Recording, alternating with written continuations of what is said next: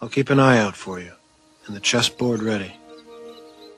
Remember, Red, hope is a good thing, maybe the best of things, and no good thing ever dies.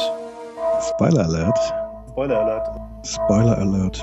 Die ganze Zeit Spoiler Alert. Der, der, der Titel gibt mir ja schon so den. Ganz ohne Spoiler geht's eh nicht. Da muss ich jetzt schon mal kurz abschweifen. Okay, jetzt schweif mal. Ich mache mal gerade den großen Bogen. Eine Literatursendung, in der Bücher besprochen werden, die ich gerne lese. Unsere Interpretationen und Gedanken und was da so alles drin steckt. Ich, würde- genau, ich würde dann noch mal auf die Frage, worum geht's, zurückkommen wollen. Das sage ich jetzt nicht.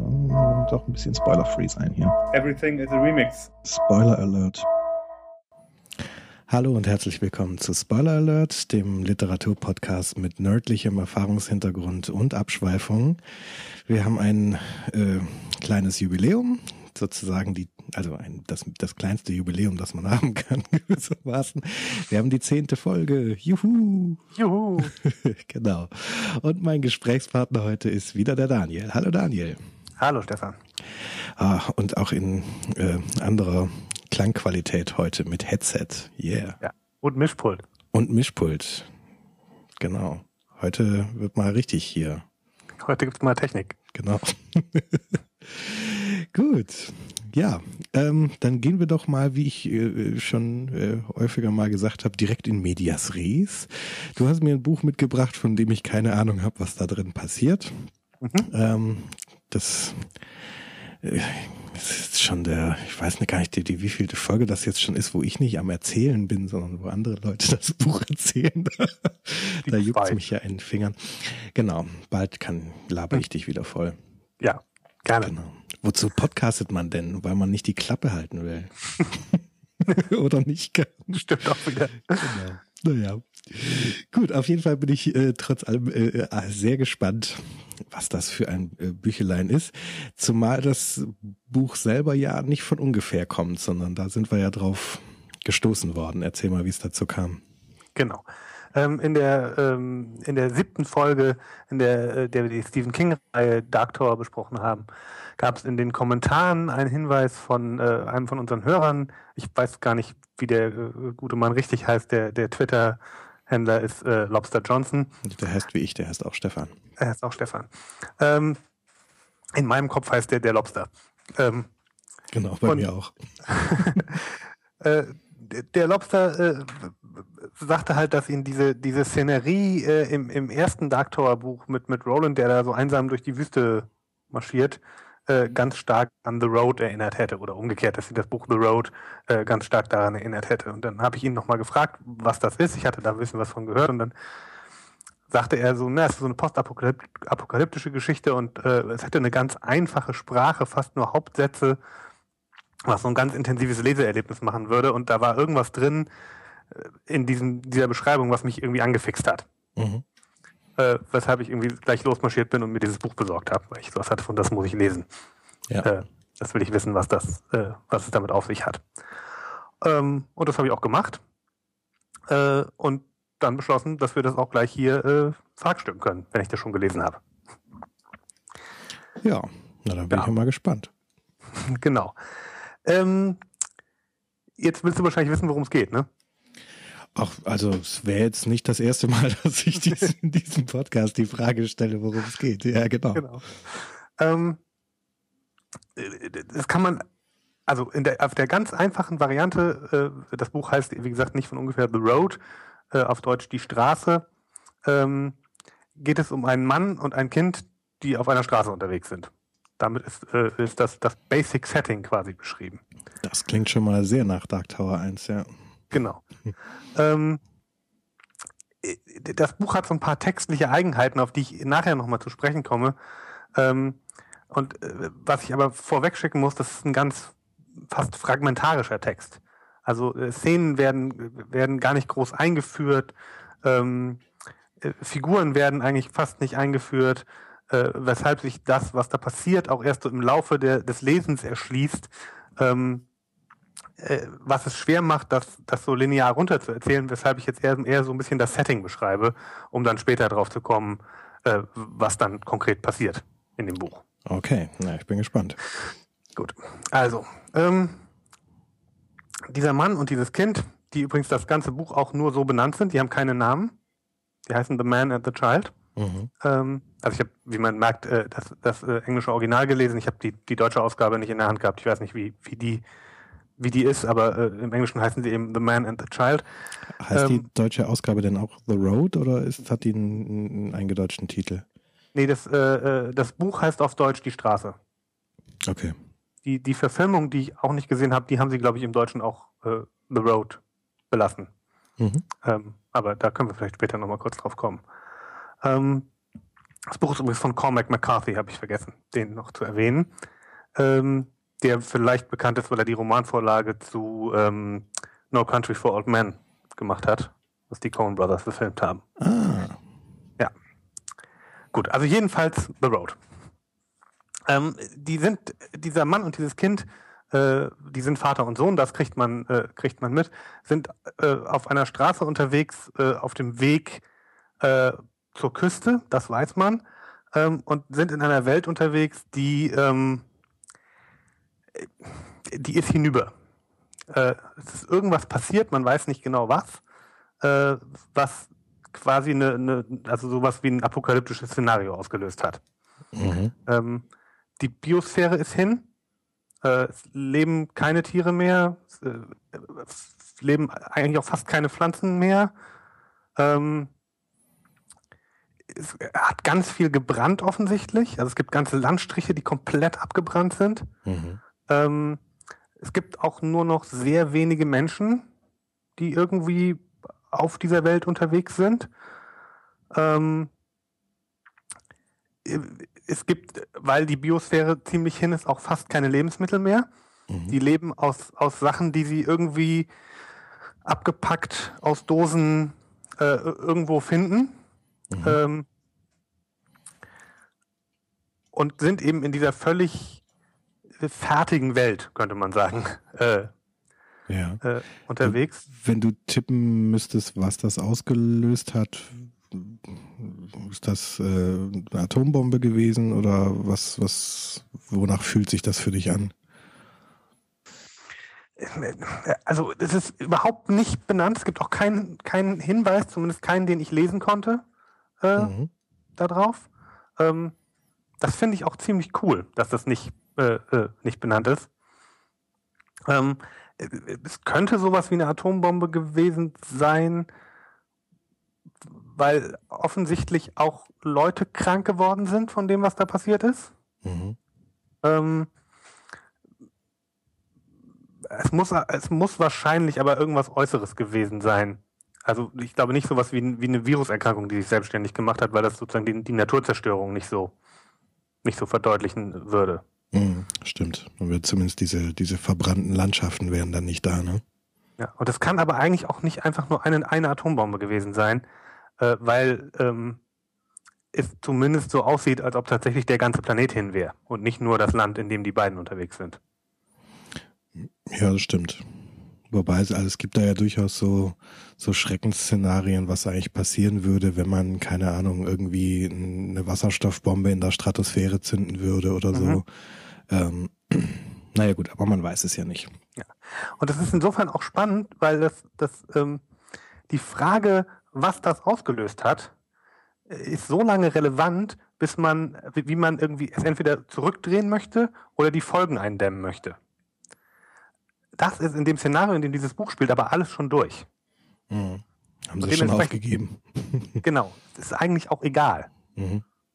weil es ist eh nichts dran zu ändern. Ja. So, das ist, äh, also es ist echt ein, ein, kein, kein besonders ähm, äh, frohstimmendes Szenario, sag ich mal. Ach, Wa- was du nicht sagst. Ja. Ja, okay. Ähm, und es gibt auch, also die, es, durch diese ganzen Brände äh, gibt es auch sowas wie so, ein, wie so einen ständigen Wolkenfilm. Mhm. Ähm, das heißt, du hast auch keine, keine Sonne. Also keine, also die Sonne ist natürlich noch da und sie, sie, es wird auch noch hell tagsüber. Mhm. Aber es wird halt so hell, wie es weißt du, an so einem grauen Tag in Hamburg hell wird. Ja. So, man, man sieht zwar irgendwie das Licht, ähm, die, die Jahreszeiten sind auch irgendwie zumindest durcheinander geraten. Mhm. Also es gibt auch ganz wenig Orientierung, wann was ist und so. Mhm. Ähm, Spielt das denn grundsätzlich, also du sagtest, es passiert ja nicht, nicht so viel, äh, sondern eher das Setting ist interessant. Äh, spielt das Ganze denn über so einen langen Zeitraum hinweg, dass man sowas wie Wechsel von Jahreszeiten erleben könnte? Ähm, ja, doch, und es ist auch nicht so, dass die Jahreszeiten ganz weg sind, weil sie nämlich auf dem Weg sind, also sie sind über, unter anderem unterwegs, weil sie davon ausgehen, dass sie da, wo sie jetzt sind, äh, es nicht überleben, wenn es das nächste Mal kalt wird. Ah ja, okay. Also ich, ich bin mir nicht mehr ganz sicher, ob es sowas wie Winter tatsächlich noch gibt. Mhm. Ähm, aber irgendwie ist schon klar, äh, wir müssen irgendwie, wir müssen irgendwie irgendwo hin, wo es nicht so kalt ist wie hier. Mhm. Aber es ist jetzt auch kein nuklearer Dauerwinter oder sowas, was die da haben.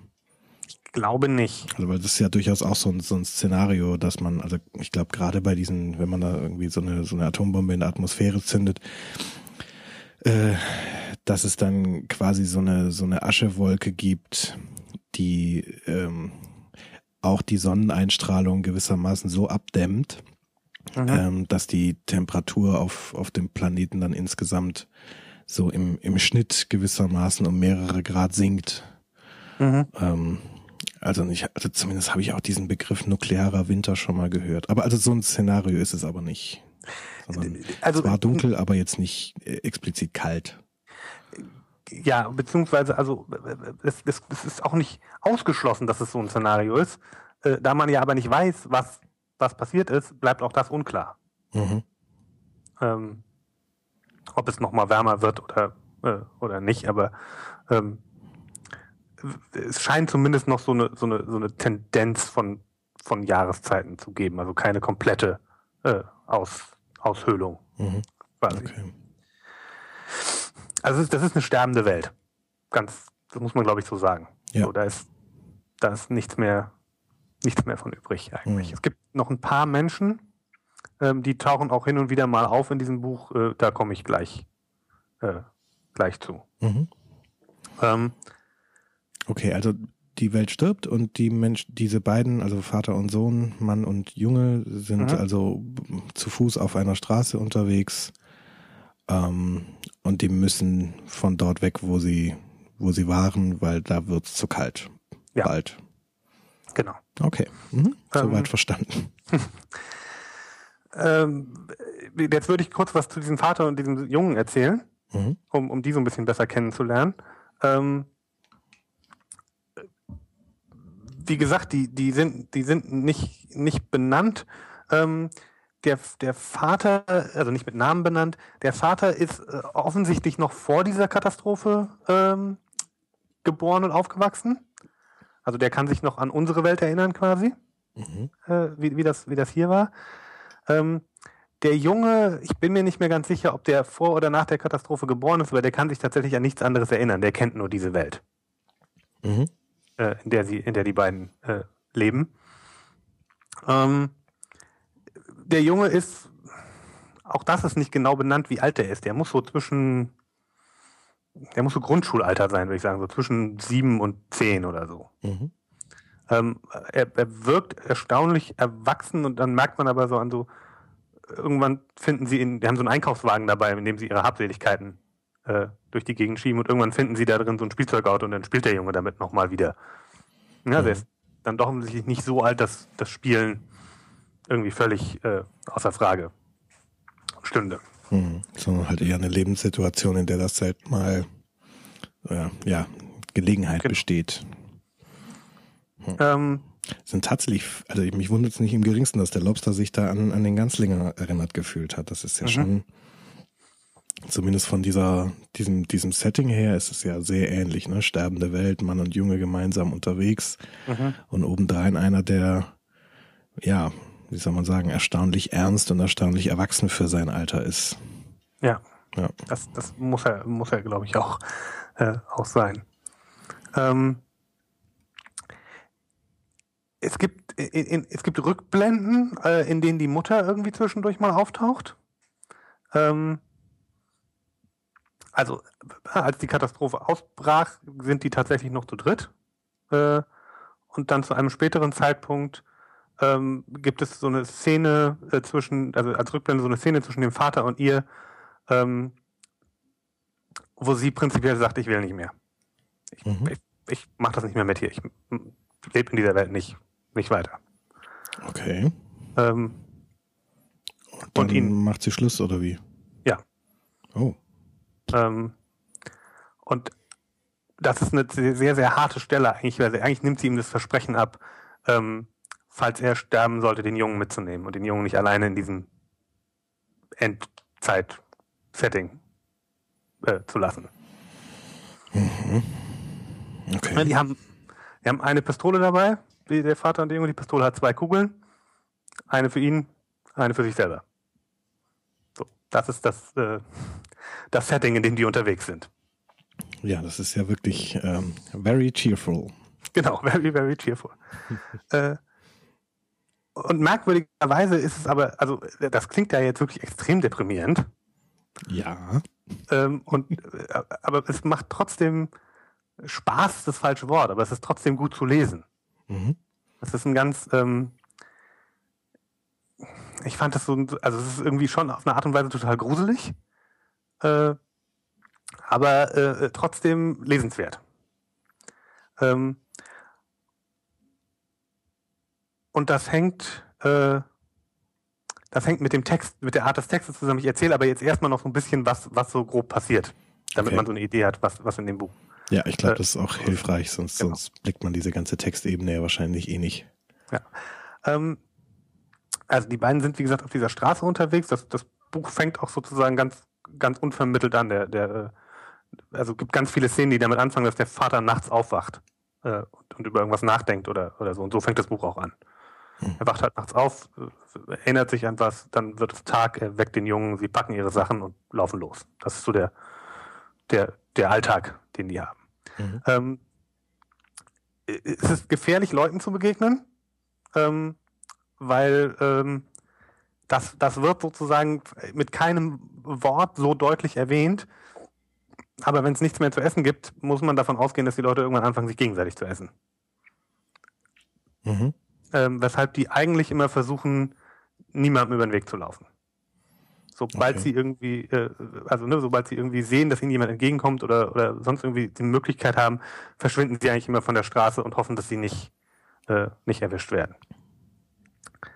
Ähm, Weil das, also so wie du es jetzt gerade beschrieben hast, ist das ja eher so ein, naja, wenn man dann eh so vor sich hin stirbt, dann, dann isst man sich irgendwie gegenseitig, aber äh, die rechnen schon auch damit, da auf der Straße gewissermaßen, ja, wie soll ich sagen, auf, auf gefährliche Gruppen von Menschen zu treffen, die auch tatsächlich Jagd auf andere Menschen machen, oder wie? Ja.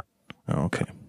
Es gibt auch eine Szene, in der das, in der sie tatsächlich mal auf so eine Gruppe von Leuten treffen, äh, die, die mit so einem, mit so einem, die haben irgendwie noch einen Truck zum Laufen gekriegt und man weiß aber auch nicht so genau, mit was der eigentlich äh, äh, fährt. Ähm, und äh, die halten sich prinzipiell Sklaven, die sie aber wahrscheinlich essen. Man weiß es nicht so genau. Ah, okay. Die betreiben Ähm. Viehzucht gewissermaßen. Quasi, ja. Mhm. Ähm, das ist die eine Sorte Bege Begegnung, die es- gibt. Ähm, die andere Sorte Begegnung sind tatsächlich Leute, die, die, die noch verlorener sind als die beiden. Ähm, die haben immer so eine Dynamik von der, der Junge möchte ihnen eigentlich gerne helfen und der Vater sagt ihm, es geht nicht. Mhm. Kann ich nicht. Ich hab, wir haben gerade mal eben genug zu essen für uns beide. Ähm, wir können niemanden mit durchfüttern. Ja. Ähm, das ist nämlich das zweite Problem, äh, dass sie eigentlich laufend auf der Suche nach Essen sind. Ja. Ähm, weil Wenn sie, die äh, Biosphäre im Arsch ist, dann ist ja auch nicht viel zu wollen, so mit Essen finden. genau. Ähm, das heißt, sie müssen auch zum Beispiel in jedes Haus rein eigentlich, was so, was noch steht. Hm. Weil, weißt du, es könnten, könnten ja irgendwie Konserven im, äh, im Schrank stehen. Ja. Ähm, äh, oder es könnte noch, noch, also ne, ganz viel ist natürlich schon, also das kann man ja auch sehen, ob die Häuser sozusagen schon durchsucht sind oder nicht. Ähm, aber äh, trotzdem in manche gehen sie dann doch immer noch mal rein und ähm, sind einfach immer auf der Suche nach, äh, nach Essen. So. Hm. Ähm, und nach Schuhen. Essen und Schuhe sind die beiden, beiden Hauptprobleme, die Ja. sie haben. Aber wahrscheinlich ist das Betreten von solchen, ja, zumindest scheinbar leeren Häusern ja wahrscheinlich auch nicht ganz ungefährlich, ne? Nee, weil du eben nicht weißt, ob das doch vielleicht irgendwie eine Falle ist, da jemand sitzt, der, der auf dich wartet. Ähm, es gibt so eine Stelle, da kommen sie, kommen sie in, an so einem Haus und, und finden hinter dem Haus äh, eine Falltür, die mit einem, äh, mit einem Vorhängeschloss versehen ist. Mhm. Und es ist ein Vorhängeschloss, was, was offensichtlich in Benutzung ist. Also es ist nicht, weißt du, uralt und eingerostet. Ja. Und er hat sowas von, okay, hier versteckt irgendjemand was, das, wir müssen das aufmachen. So, mhm. äh, er macht die Tür auf, er macht die, also eine Falltür im Boden, er macht die Falltür auf, sie gehen die Treppe runter und unten stellt sich raus, das ist ein Menschenlager. Mhm. Ähm, und die ergreifen halt einfach sofort die Flucht, weil klar ist, wenn irgendjemand kommt, vorbeikommt, der irgendwie zu dieser Gruppe gehört, die diese Menschen da eingefercht haben, dann sind wir hin. Alle beide. Ja. Ähm, Na, beziehungsweise mit Chance lauert da gerade schon jemand, der vorhat, hinter uns die, äh, die Falltür zuzumachen genau. und da das nächste Schloss dran zu klinken. Ähm, also wie gesagt, es ist nicht schön in dieser Welt irgendwie. Ja, nicht so wirklich, nee. nee. Ähm, es gibt dann immer mal wieder so kleine Momente, also sie finden tatsächlich irgendwann auch noch mal so ein, ähm, äh, so ein, so ein, weißt du, so ein, äh, äh, so ein Bunker, der, äh, den irgendjemand in seinem Garten gebaut hatte. Mhm. So ein Atombunker, der tatsächlich un, unberührt ist. Und da, da irgendwie Essen ohne Ende äh, aufgelagert hat. Da bleiben sie dann zwei, drei Tage. Aber auch da ist klar, wenn wir den gefunden haben, dann kann ihn auch früher oder später jemand anders finden. Mhm. Also weiter geht's. Ja, lieber in Bewegung bleiben. Genau, lieber in Bewegung bleiben mit diesem, mit diesem, äh, mit diesem Einkaufswagen, äh, den sie die ganze Zeit dabei haben und was er hat, ähm, er hat so ein, so ein, so ein, so ein Fahrradrückspiegel an diesen Einkaufswagen dran gebaut. Mhm. Dass er halt gleichzeitig auch, also dass der Vater gleichzeitig auch immer nach hinten gucken kann. Mhm. Äh, um halt irgendwie nicht überrascht zu werden. Ja. Ähm, so, ne, es gibt jetzt verschiedenste, also immer mal wieder Begegnungen dieser Art, dass sie auf Leute treffen, äh, die ihnen gefährlich werden wollen oder auf Leute treffen, die, die sozusagen noch ärmer dran sind als sie. Ähm, aber weißt du, deshalb meine ich, das, kann, das, das, das, das macht jetzt nicht so wahnsinnig Sinn, die alle so linear runter zu erzählen, mhm. weil, weil die ähnlich sind in, ja. der, äh, in der Struktur. Ähm, was tatsächlich noch ein Problem ist, ist, ähm, der Vater hat, also was der genau hat, weiß man auch nicht so genau, aber der äh, fängt an nachts zu husten und fängt irgendwann an Blut zu husten. Mhm. Ähm, und es ist irgendwie klar, also einem ist relativ schnell klar, der überlebt das Buch nicht. Ja. Ähm, Ach Mensch, der Papa in mir wird hier ganz schwermütig bei all dieser Vater und Sohn und alles tragisch Nummer. So, oh. ähm, und, und irgendwie haben die aber, also die haben einen, einen, schönen Umgang miteinander auf eine Art und Weise, ohne dass es so, also was ich jetzt, dass, dass man das jetzt so romantisch verklären würde oder so. Mhm. Aber in der Art und Weise, wie die miteinander umgehen, ist, ist ganz viel, was irgendwie beeindruckend ist, finde ich. Ja. Ähm, und es gibt so eine, also der, der, der Vater macht schon Dinge, die echt schwierig zu rechtfertigen sind manchmal oder, oder wird gezwungen, Dinge zu tun, die schwierig zu rechtfertigen sind. Es gibt diese Szene, die ich vorhin schon mal erwähnt habe, wo sie quasi auf diesen, auf so einen Speer von so einem, von so einem Kannibalentrupp treffen. Mhm. Ähm, und da gibt es so eine Stelle, den bringt er halt um, weil klar ist, wenn ich den jetzt nicht umbringe, dann sind wir dran. Ähm, da geht auch die, äh, die vorletzte Patrone bei drauf übrigens, äh, den er schießt. Ähm, okay. Äh, sie werden auch tatsächlich dann, dann nicht gefunden. Ähm, es gibt Szenen, wo ihn, gibt eine Stelle, an denen der klaut ihnen jemand ähm, ihren Einkaufswagen mit, mit all ihren Habseligkeiten. So, den, den verfolgen sie und der, der Vater lässt den auf der Straße stehen, nimmt ihm all seine Sachen ab, lässt ihn da nackt stehen und geht. Ähm, und es ist ziemlich klar, der wird da sterben. So, ja. der ist da nicht, äh, wird da nicht, äh, wird das nicht überleben. Der Junge hat damit totale Probleme immer mal wieder. Ähm, und es gibt so Dialoge zwischen den beiden, die immer nach so einem Muster ablaufen, dass der Junge den Vater fragt, Are we still the good guys? Ähm, und der Vater sagt immer, yes, we're still the good guys. Und, und das, das wird immer in einer Metapher festgemacht, uh, we carry the fire. Also, ne, we wir, carry wir, the fire. Ja, wir tragen das Feuer in uns ähm, deshalb sind wir, sind wir die Guten. Mhm. Ähm, und die Grenze, an der er das, glaube ich, festmacht, ist nämlich genau die von, ne, wir, wir wehren uns nur äh, und wir essen keine anderen Leute. Mhm. Wird das nochmal so in irgendeiner Form erklärt, was für eine Sorte Feuer da gemeint ist? Also es scheint nee. ja irgendeine Metapher zu sein. Nee, Redet äh, er da irgendwann mal nochmal drüber? Nee, es ist, es, also da, da müsste ich was inter, rein interpretieren. Äh, das ist im Text nicht, äh, nicht, nicht gesagt, was das für ein, äh, was das heißen soll. Okay. Ähm, Carry the Fire. Klingelt ja so ein bisschen Olympia, ne? Aber. ja, ich würde sagen, da ist sozusagen so, so, so ein Rest von einem, von einem ungebrochenen Geist drin. Mhm. So der menschliche genau, der, Funke. Der menschliche Funke, den ja. sie noch äh, in sich tragen. Mhm. Ähm, äh, ich würde jetzt quasi einmal die, die Handlung irgendwie sozusagen grob fertig erzählen. Mhm dass wir ungefähr wissen, was, äh, was, was passiert. Äh, und dann, dann kann ich nämlich mich mal auf den Text stürzen, weil dann äh, wird, glaube ich, auch noch ein bisschen klarer, wo man dieses Buch lesen können will. Ja, weil bisher macht es ja nur traurig. genau. Und da, da muss ich schon mal einschieben, und der mhm. Nerd in mir sagt auch, ja, so lange halten sich dann Konservendosen doch auch nicht. Ja, es ist auch tatsächlich äh, äh, äh nicht ganz richtig. So, ja. von den Konservendosen her hätten sie eigentlich schon die wären alle schon, schon hin eigentlich. Mhm. Ähm, sieht sie relativ zum Schluss des Buchs, Buchs auch gar nicht lang, hat weniger als 300 Seiten. Das ist ein kurzes, schnell zu lesendes Buch. Mhm. Äh, äh, kurz vor Schluss äh, äh geraten sie nochmal in, in so einen kleinen Konflikt in der Stadt mit den Leuten, die diese Stadt besetzt halten, also die in dieser Stadt leben. Ähm, der Vater wird angeschossen, sie kommen da aber, kommen da aber irgendwie heil raus.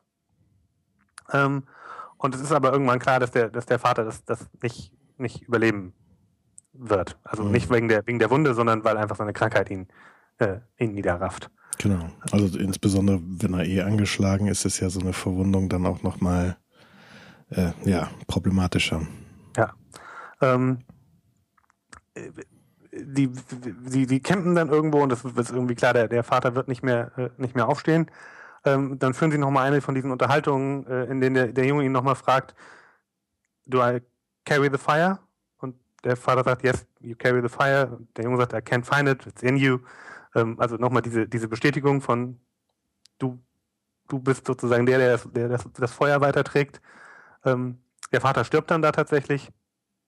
Äh, der Junge bleibt da erstmal eine ganze Weile sitzen, geht dann zurück zur Straße, ähm, und trifft dann auf jemanden, der in dieser Stadt, wo der Vater angeschossen ist, äh, äh, angeschossen worden ist, der aus dieser Stadt kommt, ähm, mit ihm redet. Äh, und dann gibt es so eine Szene, äh, dass der Junge zu diesem, zu diesem Fremden sagt so, I'm not gonna give you my gun, also du kriegst meine Pistole äh, nicht. Und der, der Mann sagt, ich will deine Pistole auch gar nicht. So, die kannst du gerne behalten. Das ist deine. Ähm, das ist so das, was dem Jungen so das Vertrauen gibt, dem zu, äh, dem zu folgen. Und er, er schließt sich dann diesen, diesen Leuten, die in der Stadt leben, an. Das ist eine kleine Familie, also ein Mann, eine Frau und ein, und ein Kind. Ähm, und die letzte Szene ist quasi, das ist dann, weißt du, so ein, so ein Mini-Funken Hoffnung in der ganzen Geschichte, äh, dass sie irgendwann an einem Fluss ähm, äh, er mal Forellen sieht. Mhm. Also, dass, dass sozusagen irgendwas äh, in diesem Biosystem wieder anfängt äh, anfängt zu leben. Mhm. Ähm, und, und er bleibt dann bei diesem fremden Mann oder? Genau, er, er lebt dann bei dieser, also er lebt dann ab dann bei dieser Familie. Ah, okay. Mhm. Äh, also die nehmen ihn quasi auf. Okay. Also dass ähm, das dauerhaft ist, habe ich irgendwie gerade nicht so ganz genau, gepeilt. Äh, äh, das ist, das ist dauerhaft. Mhm. Ähm, so. Das, so. ist die, die, das ist die Handlung dieses Buches ungefähr. Okay. Ähm, tatsächlich, das habe ich, das habe ich eben noch vergessen. Der, der, der, der Vater bringt es dann am Ende nicht über sich, seinen, seinen Sohn mitzunehmen in den Tod, was er ja eigentlich versprochen hatte. Mhm. Und sagt, das, das kann ich nicht. Und, und eine Patrone hat er ja auch noch. Er braucht ja auch nur noch die eine. Genau. Er, er selber würde auch äh, so. Ja. Äh, und sagt, hm. das, das, das schaffe ich nicht. Das bringe ich nicht übers Herz. Ja. Und ich äh, ich, der sagt sowas wie, ähm, ich bleib aber bei dir und ähm, wenn du, wenn du, wenn du mit mir redest, werde ich auch antworten. Und der, der Junge führt dann auch immer so selbst, also führt dann so Selbstgespräche, in denen sein Vater halt äh, auftaucht. Hm. Ähm, du sagtest, das Buch hat so insgesamt 300 Seiten über den Daumen? Ein bisschen weniger. Und so regionmäßig so ungefähr, wo stirbt der Vater? Also wie viel des Buches spielt dann noch nach dem Tod des Vaters? Die letzten 15 oder so. Okay, also es ist schon sehr am Ende. Also äh, danach kommt eigentlich nur noch, ähm, dass er, dass der, der Junge dann noch eine Weile bei ihm sitzt, äh, zurück zur Straße geht, da auf diesen Fremden trifft, äh, die diesen Dialog führen, dass der sagt so, ich, also äh, dieses Moment, dass der seine Pistole nicht haben will, das gibt dem Jungen quasi die Kraft zu sagen, okay, dem kann ich mich anschließen. So. Mhm. Äh, sind denn meine, Schuss, Schusswaffen auch was Besonderes oder haben, laufen da viele mit Schießeisen rum? Doch, also äh, Schusswaffen hat schon, also jetzt nicht so, dass die an jeder, die an jeder Ecke gebe, aber das, das hat schon der ein oder andere. Mhm. Ähm, die, dieser Mann nicht, der hat einen Bogen. Okay. Ähm, also die Leute haben schon an Waffen, was man so, so haben kann. Mhm. Ähm, Genau, also ne, dann, dann bleibt der Junge quasi bei, die, bei dieser Familie. Ich glaube, sie begraben den Vater noch. Ähm, und äh, er kommt dann in, die, in, diesem, äh, in diesem Dorf an, wird auch äh, in diese, quasi von der Familie aufgenommen. Die, die, äh, die, die Mutter dieser Familie nimmt ihn nochmal in den Arm. Ähm, und das ist aber auch schon auf der letzten Seite, weißt du, da kommt echt nicht mehr, äh, nicht mehr viel. Mhm. Ähm, okay. Also mich juckt's jetzt schon sehr, die worum geht's wirklich Geschichte rüber zu switchen, aber du wolltest ja noch so ein bisschen äh, also äh, noch erzählen, äh, warum es sich trotz allem lohnt, das Buch zu lesen, auch wenn da jetzt ja quasi eigentlich nicht viel passiert und das obendrein ganz schön schwermütig ist. Äh, sondern also nicht so auf der Ebene von was wird erzählt, sondern wie es erzählt wird, scheint ja mhm. noch irgendwas spannend zu sein an dem Buch. Genau. Ähm, und das finde ich auch den, den, den, den, den wirklich beeindruckenden äh, Teil daran. Ich habe auch lange überlegt, wie ich dir das erklären soll und ich gucke mal, ob es äh, ob's klappt.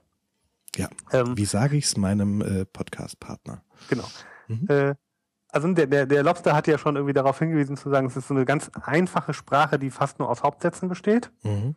Ähm, äh, das, das ist auch, das macht auch einen Teil dieses Effektes aus, aber es ist so eine, also es ist so eine komische Gleichzeitigkeit, ich, ich kündige das erstmal an, dann erläutere ich.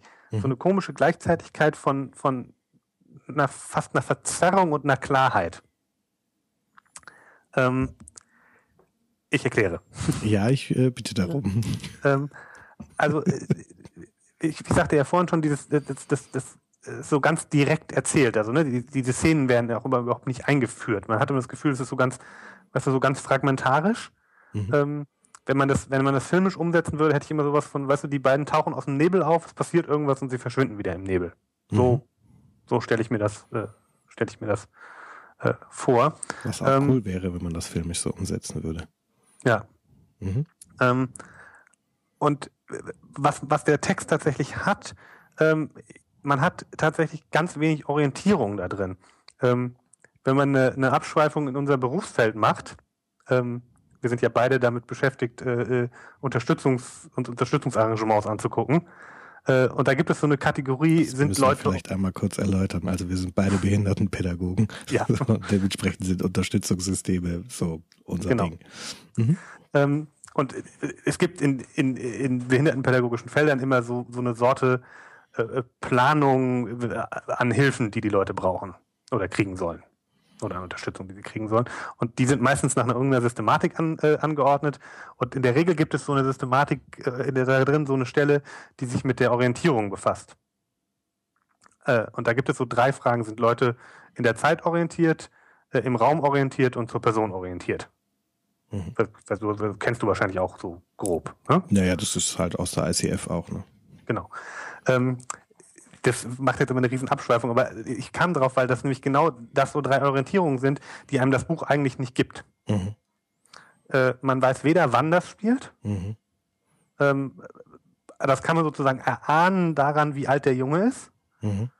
Ähm, Und der, der, es gibt aber auch so, so, so äh, äh naja, Szenen. aber warte mal, nicht mal das so wirklich, ne? Also ja. man weiß ja nur, wie lange die Katastrophe her ist, aber wie lange jetzt, also wenn man jetzt mal so tut, als sei das die Zukunft unserer Welt, äh, wie lange das von jetzt entfernt ist, kann man ja auch nur so grob genau. anhand des Technologiestands fühlen.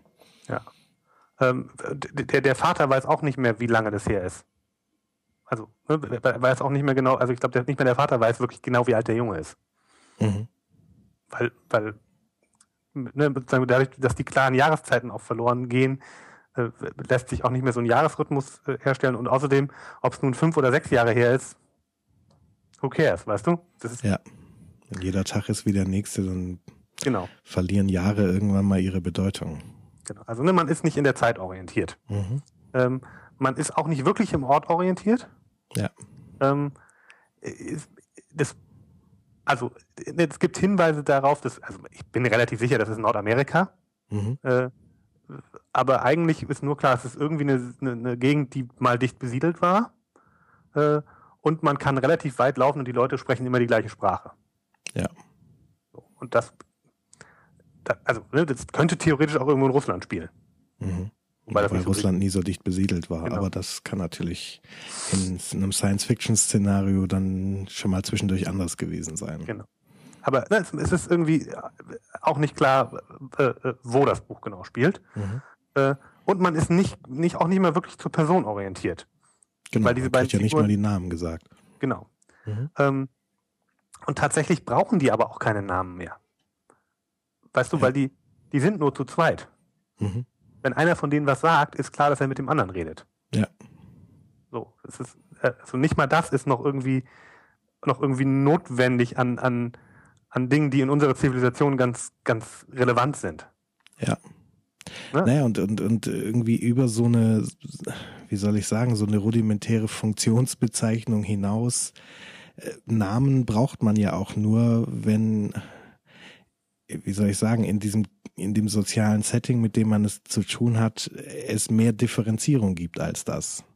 Mhm. Ne? Also, wenn ich mir so angucke, wie mein, mein älterer Sohn, wie, wie der so spielt, äh, ne, also der ist jetzt dreieinhalb und da ist dann halt so die, die diese Sorte Rollenspiel, weiß ich nicht, äh, ich bin der Polizist und du bist der Verbrecher. So. Und äh, dann spricht man sich auch so an. Mhm. Weißt du? Oder, oder ne, so Klassiker Vater, Mutter, Kind spielen. Meistens sprechen sich die Kinder dann so mit Vater, Mutter und Kind an. Ne? Und weil es gibt in dem gespielten Setting ja keine weiteren Personen. Und da jetzt irgendwie Namen zu brauchen und das auszudifferenzieren, wozu? Es ist doch klar, wer wer ist. Genau. Ja. Und das ist da auch so. Das ja eigentlich völlig klar, wer wer ist. Ähm, also da, darüber entsteht sozusagen schon mal so ein, so, ein, so ein, Verfremdungseffekt irgendwie, dass man diese, diese Orientierungslosigkeit in dem Text hat. Mhm. Äh, dann hat Cormac McCarthy so eine ganz merkwürdige Angewohnheit, er benutzt keine Anführungszeichen, um wörtliche Rede zu kennzeichnen. Mhm. Die ist äh, meistens durch Absätze äh, dargelegt mhm. und auch selten mit so einem, also wer jetzt was sagt, äh, hinterlegt. Das muss man sich sozusagen auch immer beim Lesen zusammenreimen. Oh, okay. Oh, Oder aus dem Kontext. Das ist anstrengend. Ja, ein bisschen.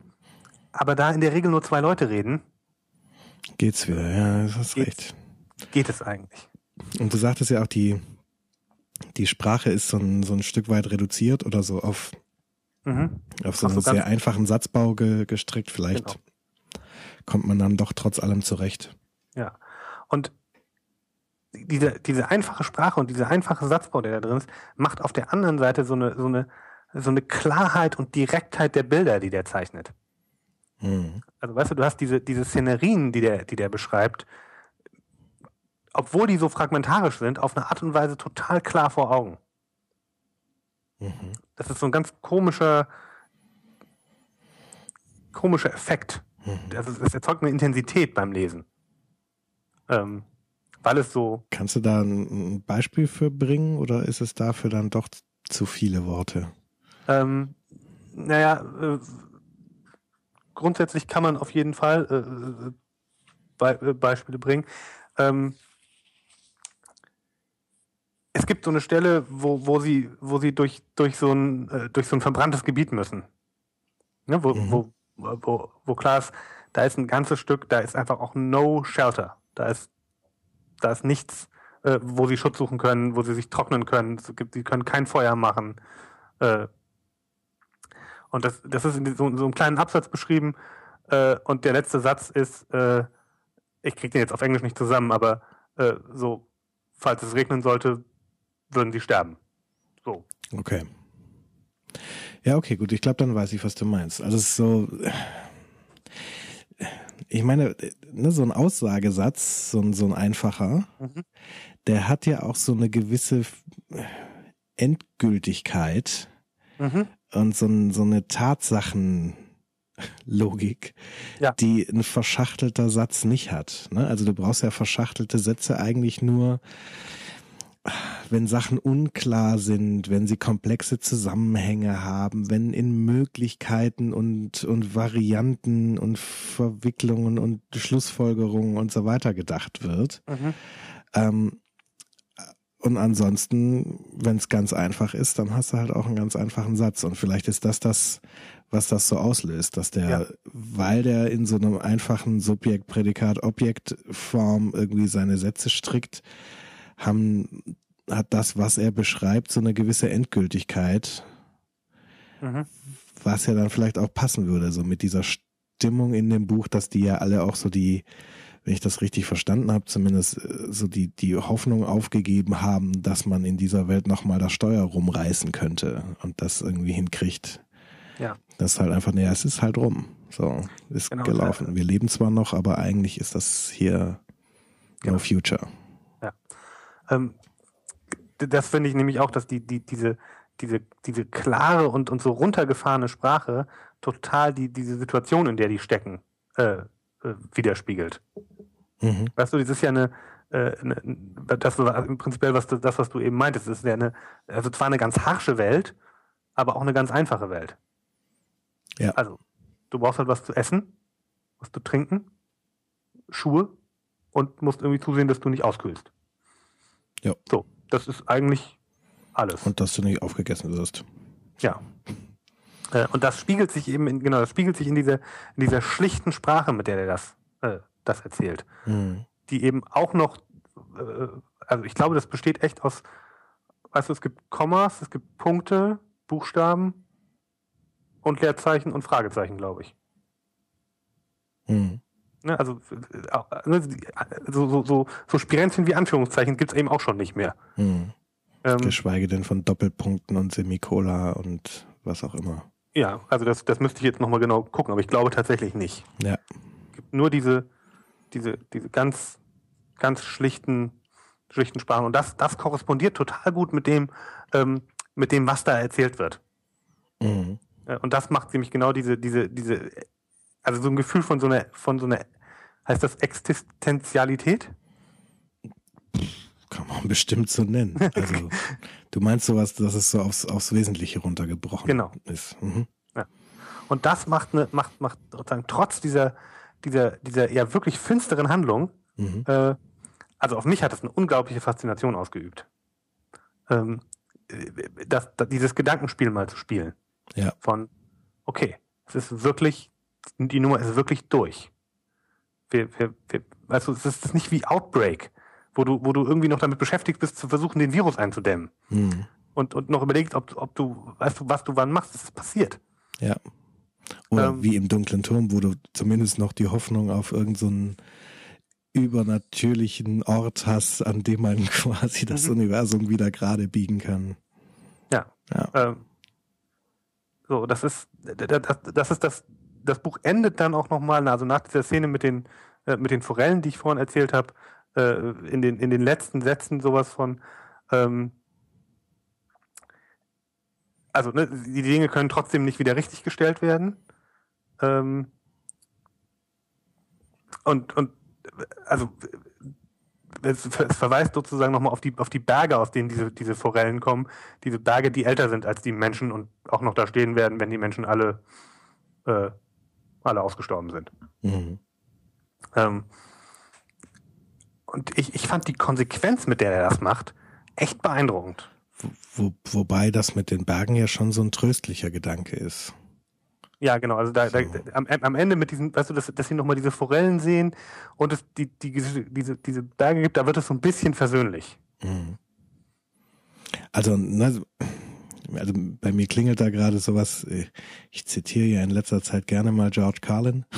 Mhm. Äh, der hat auch so eine Nummer, da regt er sich vor allem, ich glaube, die Nummer ist so irgendwie aus den frühen 90ern, ähm, da regt er sich so über, über so die, die aufkeimenden Ökoaktivisten auf und, mhm. und unterstellt denen halt so eine gewisse äh, Heuchelei, will ich mal sagen. Ne? Wenn sie dann davon reden, dass der Planet ja gerettet werden muss und so weiter und sagt ja hier, hier Bullshit, die wollen ihr eigenes Habitat retten. So. Mhm. Und der Planet ist auch überhaupt gar nicht in Gefahr. Wir sind in mhm. Gefahr. So, dem Planeten geht's gut. Genau. So, der, der war lange hier, bevor wir dazugekommen sind, und der wird auch noch lange hier sein, äh, wenn, wenn wir nicht mehr da sind. So, The planet is fine, the people are fucked. So. Genau. Und so ähnlich ist das ja hier auch, wobei ich schon, also gerade diesen Gedanken jetzt aus der, ähm, aus der Perspektive, wo schon alles zu spät ist, gewissermaßen, habe ich den Eindruck, ist das ein tröstlicher Gedanke im, im Sinne von, naja, dieser Planet kann mehr ab, als, als wir so auslösen können als, als Menschen. wir anrichten können. Vielleicht überleben wir die Nummer tatsächlich. Weißt du, wenn es die mhm. Forellen überleben, vielleicht packen wir es auch. Ja, wobei, ja, ja, also das, das, das steckt da hinten vielleicht drin. Ich glaube, ich glaube eher, dass das Ende ist so ein, wir werden das nicht überleben, aber der Planet überlebt das. Meinst du, das ist so deutlich? Äh, ich, ich, also ich würde jetzt tatsächlich, tatsächlich äh, dazu übergehen, kurz was zu zitieren. Äh, ja, tu das. Ähm, um es deutlich zu machen. Ähm, ich lese mal den, den letzten Absatz vor, der ist nicht so wahnsinnig lang. Mhm. Um, Once there were brook trout in the streams in the mountains.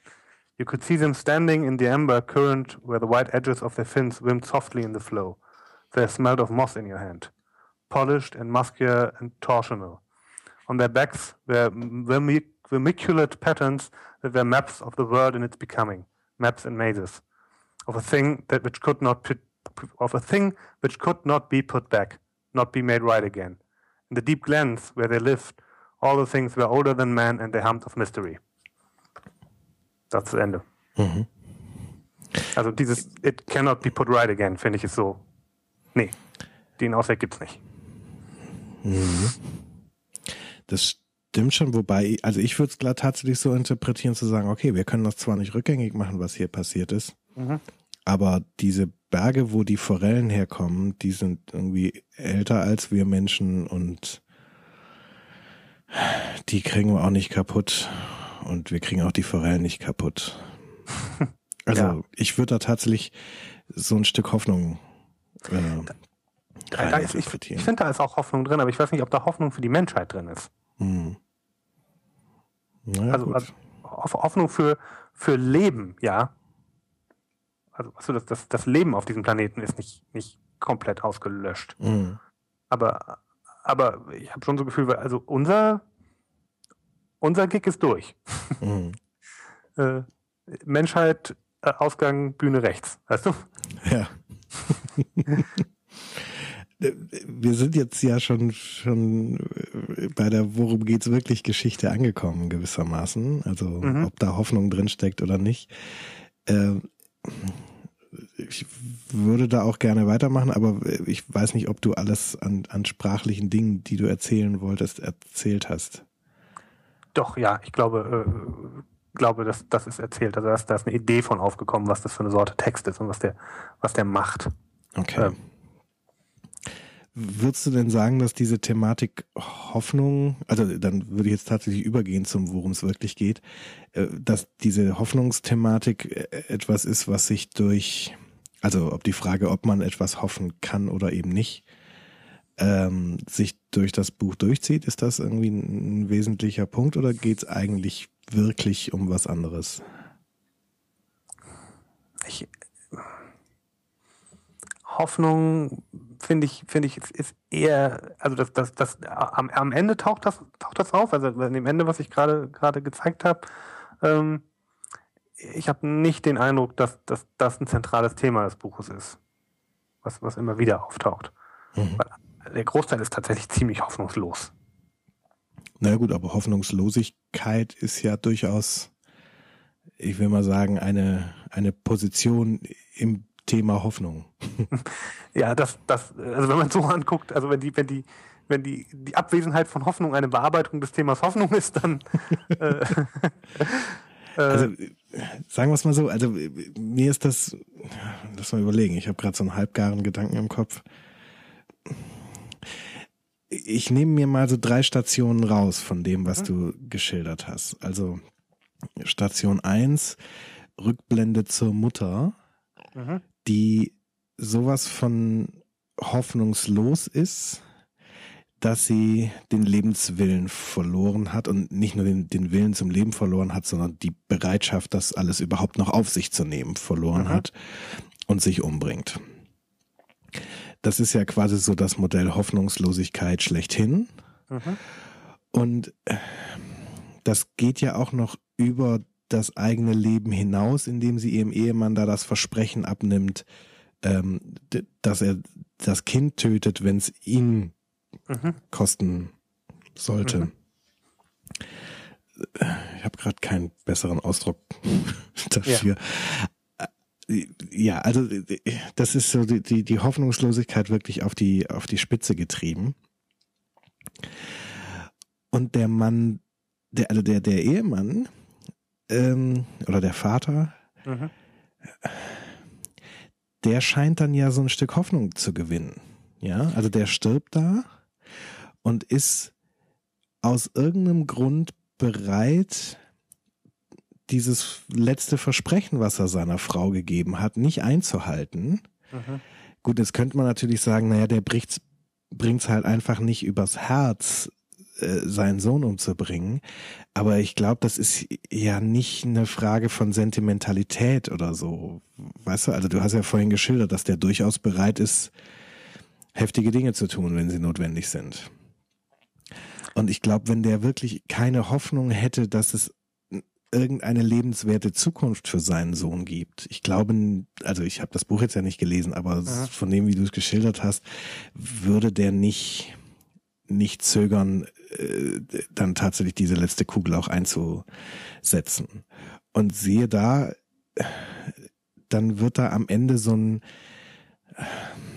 ja, so ein ganz vorsichtig positiver Ausblick gemacht. Also er kommt da in so eine, in so eine Familie rein, obendrein zu einem Mensch, zu, zu dem ja offensichtlich auch ersten Menschen, der da hinkommt, der nicht was von ihnen will, entweder gewaltsam oder in mhm. in in in Bittstellerart, mhm. ja.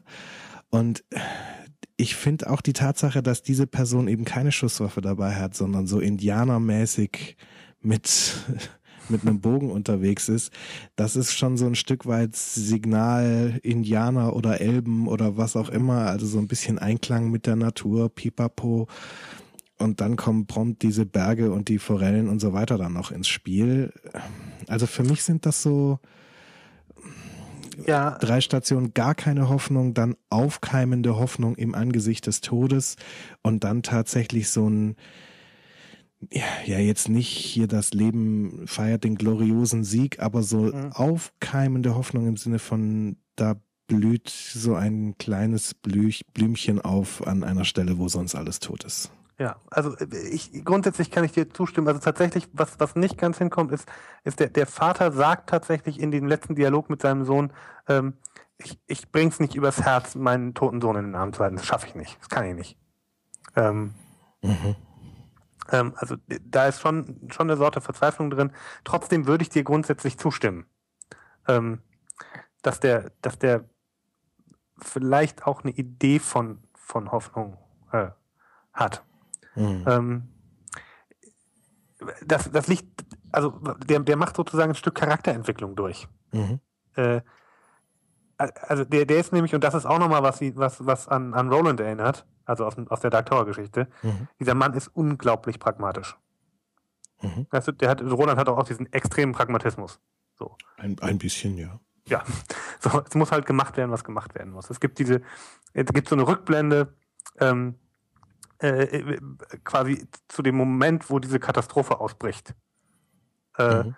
wo, er, wo er nachts aufwacht und sieht, dass irgendwie es draußen brennt. Ähm, und er geht ins Bad und lässt, eine, lässt, lässt die Badewanne volllaufen. Und seine Frau fragt ihn so, warum nimmst du ein Bad? Und er sagt nur, ich nehme kein Bad. Weißt du, und dieser Moment von, okay, da draußen brennt's, uns wird früher oder später die Wasserleitung zusammenbrechen. Ich fülle alle, alle, alles, was ich habe, mit Wasser voll, damit wir Wasser haben. Mhm. Also so eine Sorte Pragmatismus hat er am Start. Ja. Ähm, und die hat er Nicht nur eigentlich auch. Pragmatismus, sondern auch so vorausschauendes Denken, ne? Also ist ja, Ja. auch ein pfiffiger Kerl, muss man sagen.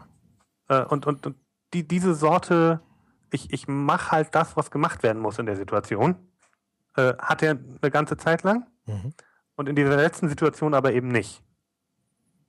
Ne? Also, also da äh, äh, verlässt ihn der Pragmatismus. Mhm. Ähm, und ich glaube, dass das für diesen, für diesen, für diesen Vater tatsächlich, äh, ein, ein, tatsächlich ein Stück Charakterentwicklung ist. Mhm. Also äh, das, das, hat den, das hat die beiden ganz lange am Leben gehalten. Ähm, aber wenn er es jetzt beibehält, dann bringt es sie beide um. Ja, Und deshalb sagt er, äh, gibt, gibt er den da hinten auf. ja. Wobei es ja durchaus auch so ein bisschen ins Muster passt. Also ja, ne, wenn du sagst, der, der ist so, so ein pragmatischer Typ, so ähnlich wie Roland, dann, dann Mhm. kaufe ich das dir ab. Aber der Gedanke, den ich hatte, ist, also es gibt ja so dieses, dieses, diese, diese, diese, wie soll ich sagen, die, die, diese, diese Annahme, nichts ist gefährlicher wie ein, ein Muttertier, das seine Jungen beschützt. Mhm. So. Äh, Gibt's übrigens auch ein Trope zu Mama Bär, heißt das. ähm, oder in Filmen ist es ja auch gerne mal sowas wie, keine Ahnung, da klettert irgendjemand einen Berg hoch und, und will irgendwie Eier aus irgendeinem so Nest holen und dann kommt auf einmal das, der, der, der Mutteradler da angeflogen und äh, macht Alarm. Mhm. So, äh, lange Rede, kurzer Sinn, so eine, so eine Papa-Variante von Mama Bär ist er ja Mhm. gewissermaßen. Also viel von diesem, wie soll ich sagen, von dieser Härte, die er da den Leuten, die sie so treffen, an den Tag legt, hat ja auch was damit zu tun, dass er so seinen Sohn beschützen möchte. Mhm. Und dass er dann an dem Punkt, wo es darum geht, jetzt quasi Härte zu zeigen, um seinen Sohn mit in den Tod zu nehmen, das dann nicht kann, das passt ja durchaus schon auch ins Bild für jemanden, dessen, dessen Maxime jetzt über, über Jahre hinweg einfach nur die, die Lebenserhaltung seiner Familie war. Mhm. Ja. Also äh, eigentlich schützt er seinen Sohn einfach nur weiter. Genau.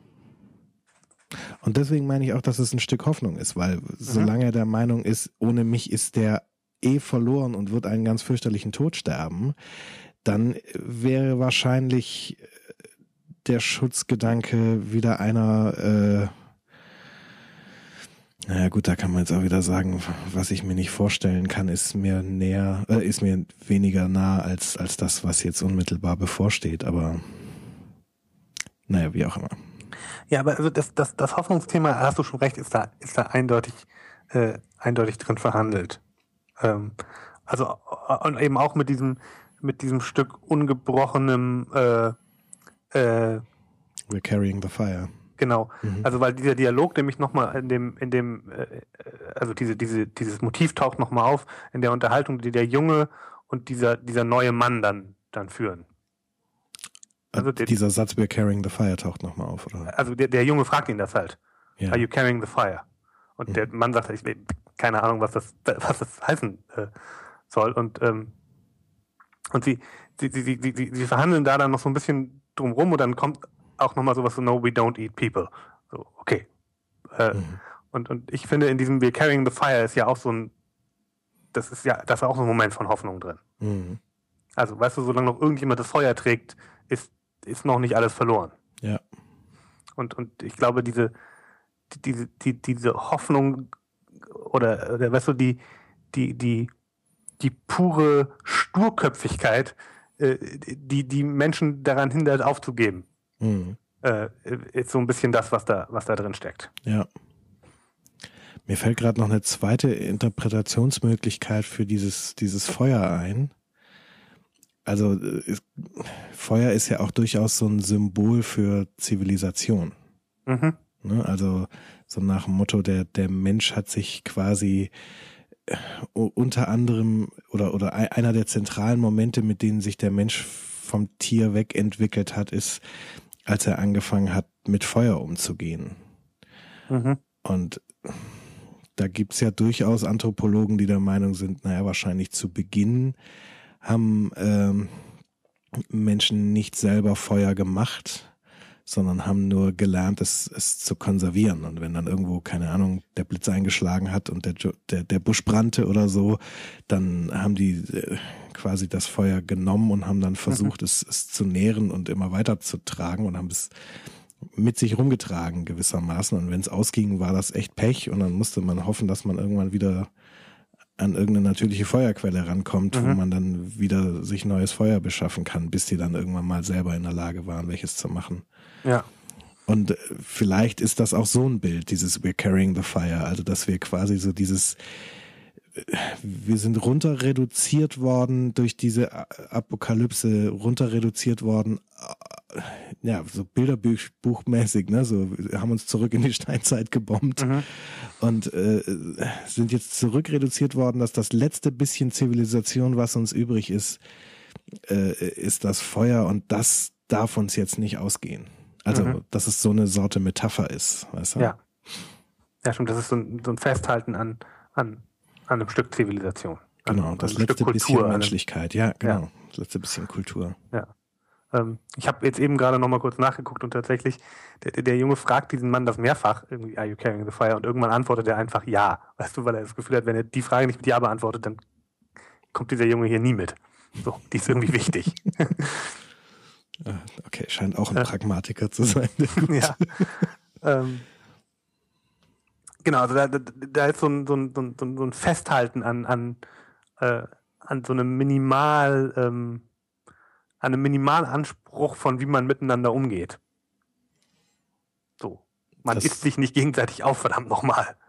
Ach so, ja, okay. Mhm. Ähm, so, das ist, das ist wahrscheinlich das Letzte, was, was sie, was, was sie haben.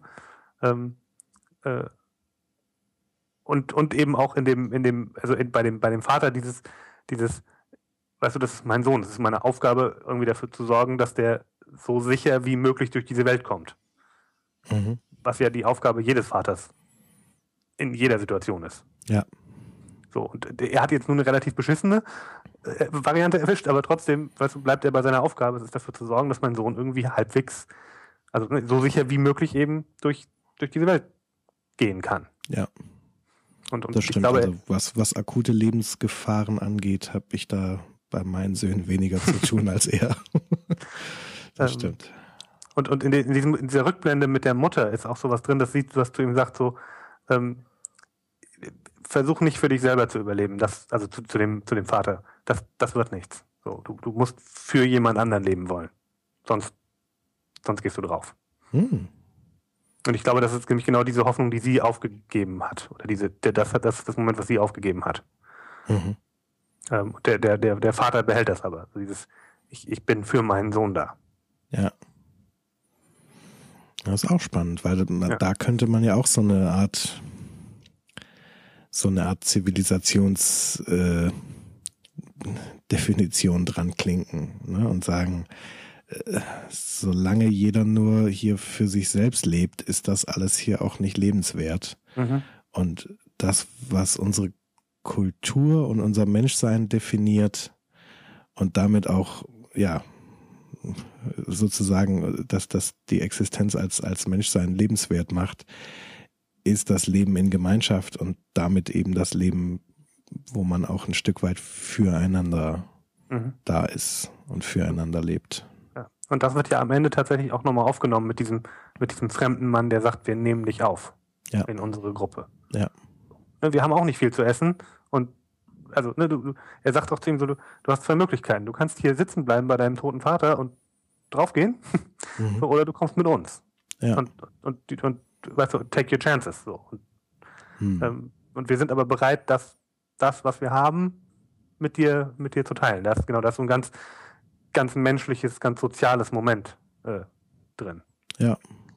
Und interessanterweise ja der genaue Gegenentwurf zu der Politik, die sein Vater immer gefahren hat. Ne? Also der hat mhm. ja äh, die nicht gefährlichen Leute, die sie so auf der Straße getroffen haben, jetzt ja eher als Problem empfunden, als, äh, wie soll ich sagen, als eine mögliche Erweiterung der eigenen Gemeinschaft. So, mhm. also wer weiß, ne? Vielleicht hätte selbst wenn da jetzt jemand alleine nicht in der Lage ist, für sich zu sorgen und da jetzt Hilfe braucht und oder die beiden um Hilfe bittet, hätte es ja trotzdem sein können, dass in so einer Konstellation zu dritt äh, da jemand eine total hilfreiche äh, Rolle spielt. Ja. So. Und aber der Vater ist halt extrem misstrauisch. Also mhm. sie treffen irgendwann so einen alten Mann und der hat sowas von, mir ist überhaupt nicht klar, wovon der sich eigentlich ernährt. Mhm. Äh, und der, der, der, also die verbringen auch die, also der, der bleibt die Nacht bei denen sozusagen am Lager und dann lassen, gehen sie am nächsten Tag erst weiter. Und der Vater ist aber eigentlich fast die ganze Zeit der Überzeugung, dass das ein Köder ist. Mhm. So, dass, dass, dass der, der irgendwie dazu da ist, sie abzulenken, sie festzuhalten und, und dann eben äh, irgendwie dann doch die, die, die, die Sklavenhalter um die Ecke kommen. Mhm. Ähm, genau, und, und am Ende gibt es jemanden, der einen anderen Entwurf hat und der sagt, ja, ich, ich, äh, ich kümmere mich um, äh, um mhm. dich. Und was, was ich so, so, das habe ich vorhin nochmal gedacht und weil diese Welt so düster ist, äh, weißt du, kriegen diese kleinen Momente von, von, von Freundlichkeit und von Zugewandtheit ähm, so eine, so eine, ähm, die laden sich total auf. Mhm. Und die sind ganz, ganz berührend. Ja. So, ich hatte, ich hatte, das ist mir bisher auch noch nicht passiert, ich hatte beim Erzählen schon zweimal irgendwie so Momente, wo ich kurz mal meine Stimme ein bisschen äh, stabilisieren musste, weißt du? Mhm. Weil mir die so leicht wackelig äh, ja. wurde, äh, weil, das, weil das, das Buch so ganz, ganz berührende Momente hat. Mhm. Mhm.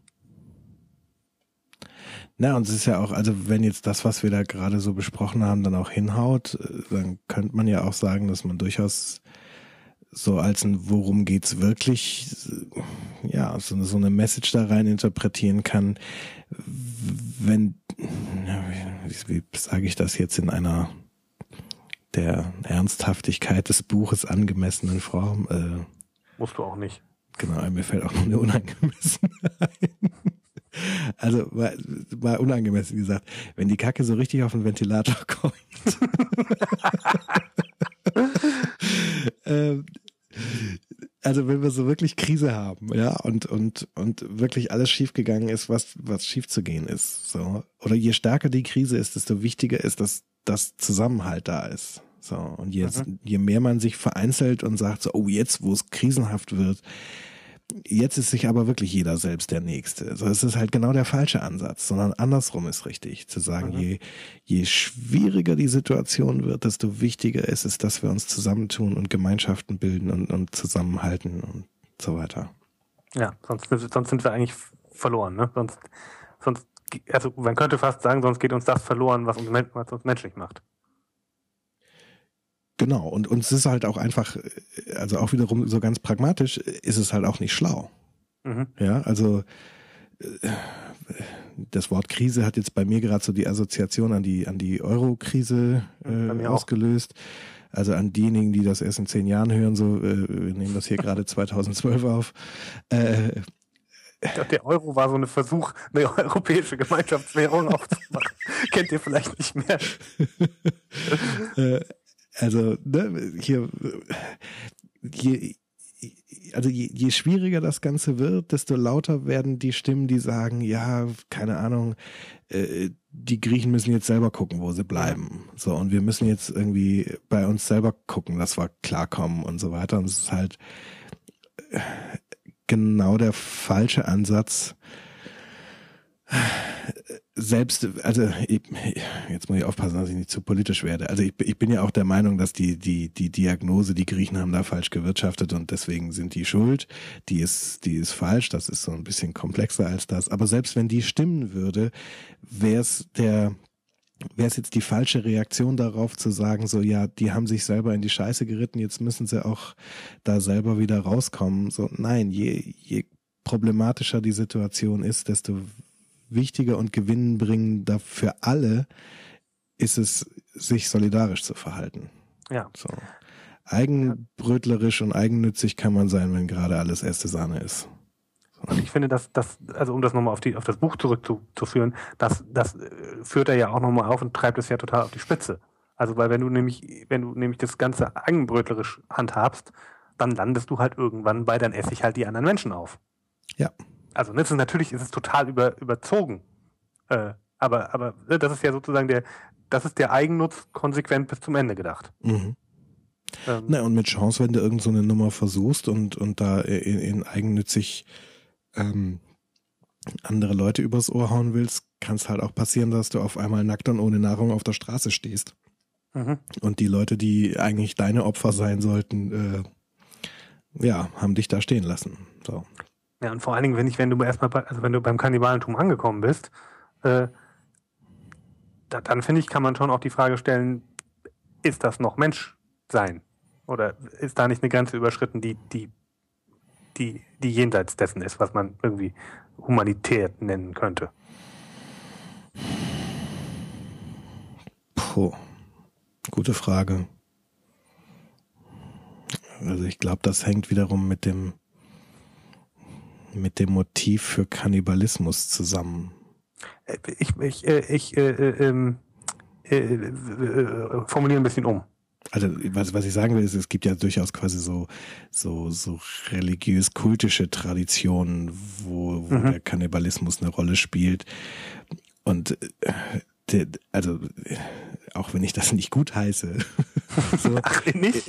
ist, ist religiös-kultisches Handeln etwas, was äh, den, den, Menschen von anderen Tieren unterscheidet.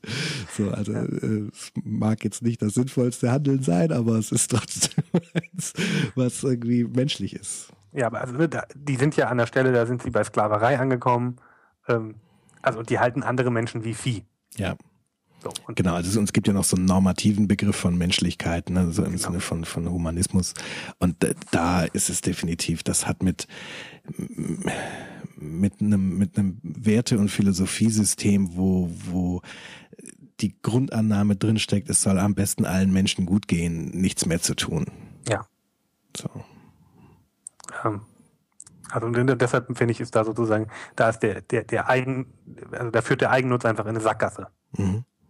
Ähm, und von daher finde ich den Punkt, den du gerade gemacht hast, sozusagen eigentlich nochmal relativ stark. Dieses, dieses funktioniert halt irgendwie nur, wenn wir, wenn wir füreinander sorgen.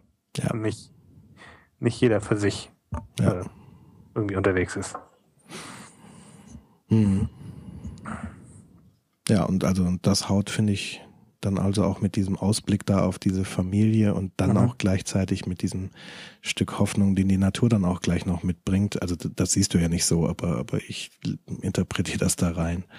Ähm, ich, äh, Hoffnung ja, nur nicht für die Menschheit. ja, ja, also ich interpretiere auch Hoffnung für die Menschheit rein tatsächlich.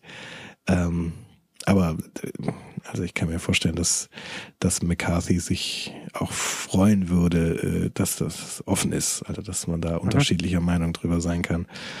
Ähm, ja, also auf jeden Fall, ich finde, das passt da ganz gut zu und, und ist ein, ein, ein bitteres Ende zwar, aber auch irgendwie ein, ein, ein Ende, ein bitteres Ende mit Hoffnung. So.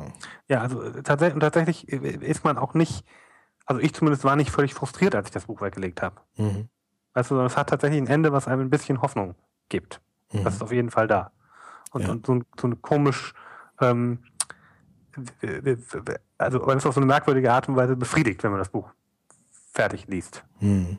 Was hat von, okay, das, mit diesem, mit diesem letzten Ausblick in Richtung Hoffnung wird es so ein bisschen, bisschen friedlicher, mhm. im Gegensatz zu der, zu der Harschheit, die es vorher hat. Ja. Ja, und es ist halt auch, also ist auch mal wieder eins der Bücher, das, das also Hoffnung aufgeben geht eigentlich gar nicht. Ne? Ja. Also es ist ja, wir haben ja so, ich glaube auch schon im Spoiler Alert, aber ansonsten auch bei so diversen Gesprächen beim Mittagessen ja auch schon ein paar Mal so den Herr der Ringe äh, am Wickel mhm. gehabt.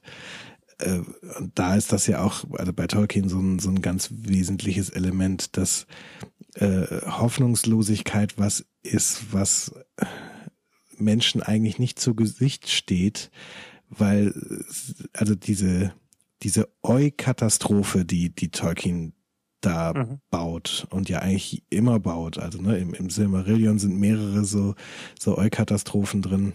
Wieso, also, wieso denn Eu-Katastrophen? Das ist so ein, so ein Begriff, den hat Tolkien auch selber verwendet. Das ist, also Eu heißt gut und Eu-Katastrophe ist gewissermaßen eine gute Katastrophe. Ah, okay. Also man könnte es fast eine, eine, das Gegenteil einer Katastrophe nennen. Ne? Eine Katastrophe ist das, das plötzliche und radikale Wenden vom Guten ins Schlechte. Ne? Mhm. Es, es macht zack und die Tsunami kommt oder das Erdbeben mhm. oder, oder was auch immer. Also es, es, es macht zack und auf einmal ist alles schlimm. Und die, diese Eu-Katastrophe, von der Tolkien da spricht, ähm, ist halt genau das, der Gegenentwurf dazu. In einer Situation, wo eigentlich niemand mehr Hoffnung hat, macht es auf einmal klapp und, und alles ist gut. Mhm. Und im Prinzip endet fast jede Geschichte von Tolkien so. Also mhm. der, der Herr der Ringe ist ja so ein Punkt, ne, eigentlich alles ist auf dem Tisch, alle, alle, äh, alles steht auf Messerschneide und dann kippt es aber in die richtige Richtung, so in Richtung des mhm. Guten und wird dann im Prinzip von einem Moment auf den nächsten alles gut. Ja. So. Und, ähm, und im Silmarillion funktionieren die Geschichten auch ganz häufig so. Also, ne, wenn ich, wenn ich so gerade diesen, diesen ersten Krieg, den die, den die Elben gegen, gegen Morgoth führen, äh, mir angucke, das ist ein über, ich weiß nicht wie lange, also über Jahrhunderte gehender Konflikt, äh, Jahrhunderte gehender Konflikt. Mhm. Und dann irgendwann segelt halt dann dieser, dieser Ehrendil eben übers, übers Meer nach, nach Valinor und kriegt die, die Götter, also die Valar davon überzeugt, nach Mittelerde zu kommen und einzugreifen. Ja. Und und dann kommen sie so und dann mhm. reißen die, also die reißen auch zeitgleich alles nieder. Ne? Also der der Kontinent verändert sich ja dann auch massiv und so, aber auf jeden Fall kommen dann auf einmal die Götter auf die Erde gewissermaßen und und ja krempeln das alles von einem Moment auf den nächsten komplett um. Mhm. So und und verbannen Morgoth da in die Dunkelheit und also es ist so ein jetzt ist alles gut. Ja, geschafft. Ähm, wie kam ich da? Achso, ja, genau. Und äh, also, äh, was er da im Prinzip macht, indem er diese Sorte von Geschichten erzählt, ist zu sagen, selbst wenn es total beschissen aussieht und, und man sich überhaupt nicht vorstellen kann, dass hier noch irgendwas Gutes rauskommen mhm. könnte, könnte, kann es nicht nur ein bisschen besser werden, sondern es könnte tatsächlich passieren, dass es auf einen Schlag Doch, alles gut wird. gut wird. Und das kann man nicht vorhersehen. Mhm. Oder beziehungsweise Menschen können das nicht vorhersehen. Die einzigen, die hoffnungslos sein können, sind die, die die Zukunft kennen. Mhm. Und alle anderen müssen eigentlich immer Hoffnung haben, weil es, weil sie nie wissen können, dass es nicht doch besser mhm. wird. Und genau das ist dann ja auch so ein ganz wesentliches Element bei, bei seinen Charakteren. Also die, die so wirklich was Großes und, und und, und Unglaubliches bewegen, das sind die, die trotz der widrigsten Umstände die Hoffnung nicht aufgeben. Also ja. zum Beispiel Sam und, und Frodo sind da äh, Paradebeispiele für. Ne? Die, die sitzen da ja in einer ganz ähnlichen Situation wie der Vater und der Sohn hier ja. on the road. Also mitten in einem zerstörten, sterbenden Land und und mhm. eigentlich sind sie fertig mit der Welt und eigentlich ist, ist nichts mehr zu wollen und sie haben eigentlich auch den Eindruck, als hätte diese ganze Mission keine Chance mhm. zum Erfolg zu führen und trotz allem geht's weiter. und, und, und trotzdem macht Sam sich noch ganz lange Gedanken über den Rückweg so, ne? Genau. genau. Ähm. Und da fällt mir ein, da ist übrigens auch so, ich habe gerade vorhin drüber nachgedacht, woher ich so ein Element von, ach, da regt sich so ein kleines Stück Legen. Das mhm. ist äh, im, im Herr der Ringe. Die finden da, äh, irgend so ein, also in so einem, so einem Areal, was früher mal zu Gondor gehört hat. Da mhm. stand so eine Statue, so eine Art Wächterstatue oder sowas, mhm. der die, den die, die, die Orks quasi den Kopf abgeschlagen haben und äh, irgend so eine Monstrosität oben drauf gesetzt haben. Und dieser Kopf von dem König, genau so eine Königsstatue ist das. Mhm. Von, von Gänseblümchen gekrönt, ne? Genau, der liegt da irgendwo in der Nähe und es wächst tatsächlich so eine Pflanze drumherum. Ich weiß nicht, ob es Gänseblümchen sind, aber, mhm. aber auf jeden Fall irgend so ein, ich habe sowas, sowas Efeuartiges in Erinnerung. Mhm. Aber trotz allem, das ist eigentlich so ein, so ein Land, was, was tot ist. Da, da lebt nichts mehr. Das ist, das ist so eine Vulkaneinöde. Das ist Asche. Mhm. So.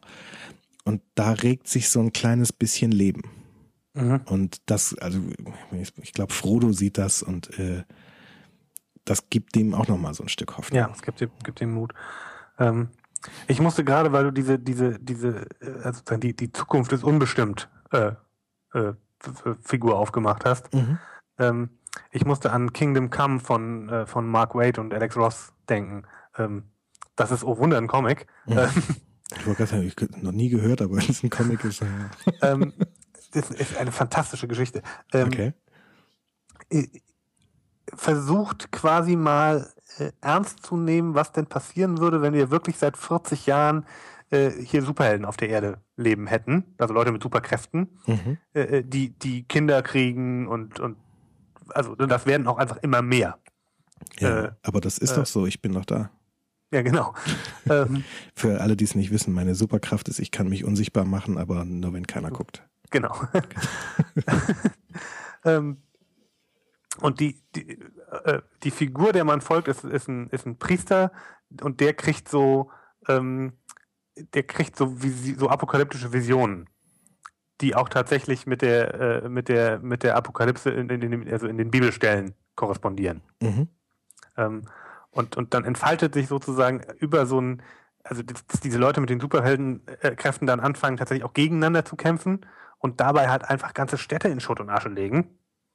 Ähm, äh, bis irgendjemand dann jemanden, also bis dann irgendwann wirklich mal eine Katastrophe passiert und das, das spitzt sich sozusagen auf so eine, so eine, so eine Großkatastrophe zu, die dann auch mehr oder weniger tatsächlich passiert und darüber kommt, da kommt es dann aber dazu, dass, dass quasi die, diese, diese Superhelden-Community und die normalen Menschen, wenn man so möchte, wieder Frieden miteinander schließen und, und wieder gemeinsam den Weg gehen. Und der, einer der letzten Sätze, die dieser Priester sagt, nachdem er diese Visionen los sind, ähm, ist uh, The future is still unwritten.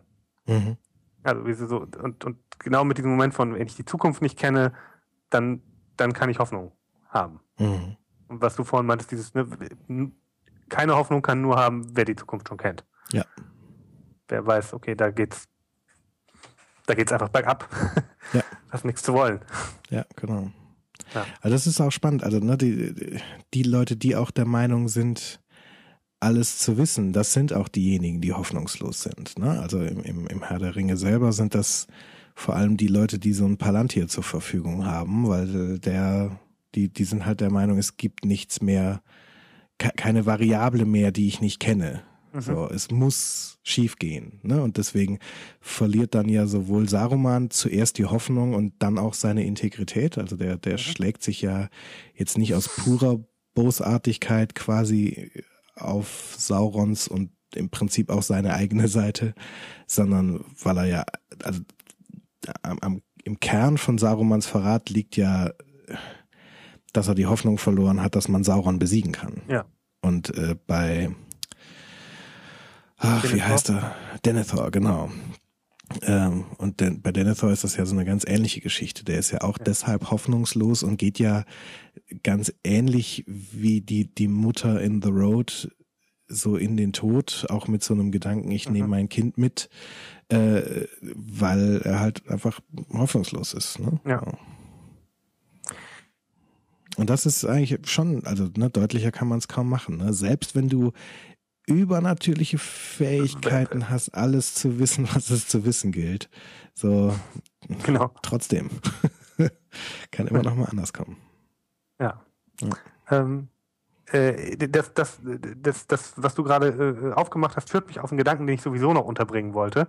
Ähm, von daher könnten wir jetzt von dieser, von der, von der Hoffnungsfrage äh, äh abrücken, wenn du da nicht noch was auf dem Herzen hast zu. Nee, um Gottes Willen, das haben wir ganz schön platt getreten. Ja, genau. ähm, äh, also weil du ja jetzt, dadurch, dass du diese Parallelen zum, äh, zum Herrn der Ringe gezogen hast und so, ich habe mich beim, bei, in der Vorbereitung gefragt, oder nein, ich muss es anders erzählen. Ähm, es gibt äh, eine Diskussion darum, die, die immer mal wieder geführt wird, ob das ein Science-Fiction-Buch ist oder nicht. Mhm. Äh, die wird natürlich anhand so einer, so einer Linie von Science Fiction ist keine richtige Literatur und das ist richtige Literatur geführt. Das ist natürlich Quatsch. ähm, aber tatsächlich habe ich mich gefragt, ähm, bei, bei so beim, beim, beim, beim Lesen und beim, beim Vorbereiten, äh, also erst dachte ich natürlich, ist das ein Science-Fiction-Buch, was sonst? So, so klassisches Science-Fiction-Thema, fertig. Ähm, und dann dachte ich aber so, naja, aber es benutzt sozusagen ganz viele Dinge, die sonst in so Science-Fiction-Geschichten immer auftauchen, nämlich eben mal genau nicht. Also zum Beispiel diese Frage von, was ist denn das für eine Katastrophe?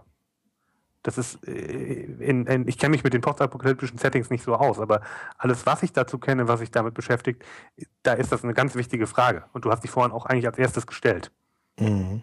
Ähm, und das ist für mich so ein ganz klassisches Science-Fiction-Erzählmuster. Äh, das, das macht er hier nicht. Mhm. Er, er lässt es ausfallen. Wobei ähm, es andererseits ein klassisches Erzählmuster von diesen postapokalyptischen Geschichten ist, dass man eben nicht weiß, was passiert ist. Also ne, beim, beim dunklen Turm ist das ja erstmal auch so. Mhm. Dann, ich weiß gar nicht, ob man bei so einem, bei, ähm, ach Gott, wie heißt das denn, bei Mad Max, weiß man da, was passiert ist? Ich glaube einfach, dass äh, das Öl ist äh, ausgegangen, oder? Okay. Ist das alles? Ich meine ja. Ah, okay. Also, und zumindest ist der, ich glaube, sowohl der TV-Tropes-Artikel als auch der Wikipedia-Artikel zu Postapokalypse oder postapokalyptischer Literatur äh, äh, gliedern das sozusagen nach Katastrophensorten. Ah, okay. Also, ne, ist ein Virus ausgebrochen oder eine Atombombe oder äh, eine Naturkatastrophe oder mhm. äh, äh also mir fällt nämlich auch nur noch nur noch Dingens ein, hier Waterworld. Mhm. Und naja gut, das ist das ist ein Grenzfall. Also man, man kriegt gesagt, naja, die Polkappen sind halt geschmolzen. Mhm. Aber warum jetzt genau? Ist eigentlich äh, auch egal, ja. Genau, also was da jetzt genau passiert ist. Hm. Naja, okay, gut, aber äh, für deinen Gedankengang mal weiter. Genau. Ähm, dann was, was sozusagen in, in klassischer, klassischer Science Fiction äh, tschechische Tontechnik äh, gerne mal ist, also nicht umsonst, weißt du, reden wir ungefähr einmal pro Episode über den Chosen One.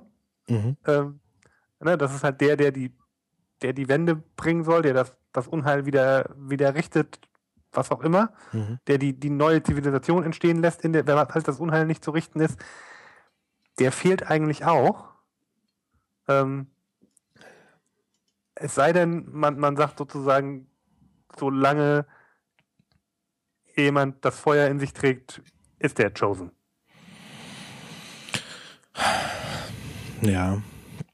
Ähm, also so ein Element ist da mit drin, aber also eigentlich geht's ja schon, also es ist ja The Chosen One, ne? Genau. Und nicht irgendwie The Chosen Handful.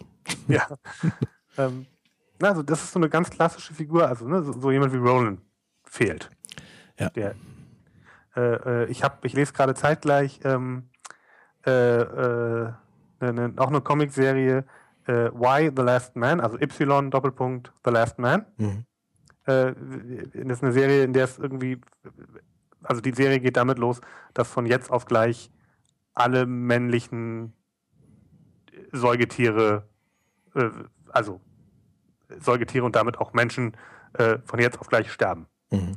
Äh, bis auf Deswegen zwei. auch Y, wer ein Y-Chromosom genau, hat, geht. Wegen Y-Chromosom, genau. Mhm. Ähm, es ist, außerdem ist es eine Anspielung auf, es gibt einen ganz frühen postapokalyptischen Roman von, ich glaube, Mary Shelley, der heißt The Last Man. Äh, mhm. Und da ist er tatsächlich der letzte Überlebende. Und äh, Brian K. Vaughan, der diese Serie geschrieben hat, spielt sozusagen mit diesem The Last Man. Also er ist der mhm. letzte Mann, aber er ist nicht der letzte Mensch. Oh ja, okay. Mhm. Ähm, also ne, das bleibt einfach, äh, äh, es bleiben einfach Yorick äh, als einziger lebender Mann übrig, der ist äh, Zauberkünstler, deshalb hat er irgendwie einen kleinen Schimpansen und der lebt auch noch. So. Das sind die einzigen beiden Männer, die da noch rumrennen. Und es ist irgendwie völlig klar, dass Yorick eine, eine Schlüsselfigur für das spielen wird, was da passiert. Ja. Ne? Also der hat so eine ganz klare, also als auch so ein Fall von viel mehr Chosen kannst du nicht sein, als wenn, wenn alle um dich rumsterben und du als einziger stehen bleibst. Ja, das stimmt. Weiß man eigentlich bei I Am Legend, was da für eine Katastrophe passiert ist? Ich glaube nicht. Ich habe den, äh, das, da gibt es ja auch mehrere Verfilmungen von, glaube ich. Äh, ich ich kenne aber nur die mit Will Smith. Ja, ich glaube, eine Verfilmung. Habe ich eine der Verfilmungen gesehen? Weiß ich gar nicht mehr. Ich glaube, die mit Will Smith habe ich auch gesehen. Die ist so zombie-mäßig, ne? Genau. Ja, da ist Zombokalypse sozusagen. genau, ich fand ja. ihn ziemlich cool, übrigens. Ja. ja ich fand sie nicht so gut, aber ja, aber, aber da ist auf jeden Fall aber durchaus auch so ein, so eine, so, ein, so eine, so ein Fokus auf einen Charakter, der dann die, die, die Handlung letztendlich voranbringt. Mhm. Ähm, auch weil er der Letzte ist, der über ist, so, ne? Ja. Äh, und, und, und das finde ich, fehlt hier, fehlt hier tatsächlich auch. Ähm, auf der anderen Seite hast du gerade nochmal, und ich finde auch sehr überzeugend stark gemacht, dass, dass diese Geschichten die, die so, die so Fantasy und Science Fiction gerne erzählen, äh, ja, welche sind von davon eben angesichts, angesichts schlimmster Dinge um einen rum nicht die Hoffnung zu verlieren. Mhm. Ähm, und, und das ist ja hier durchaus auch, äh, auch vorhanden. Mhm. Ja.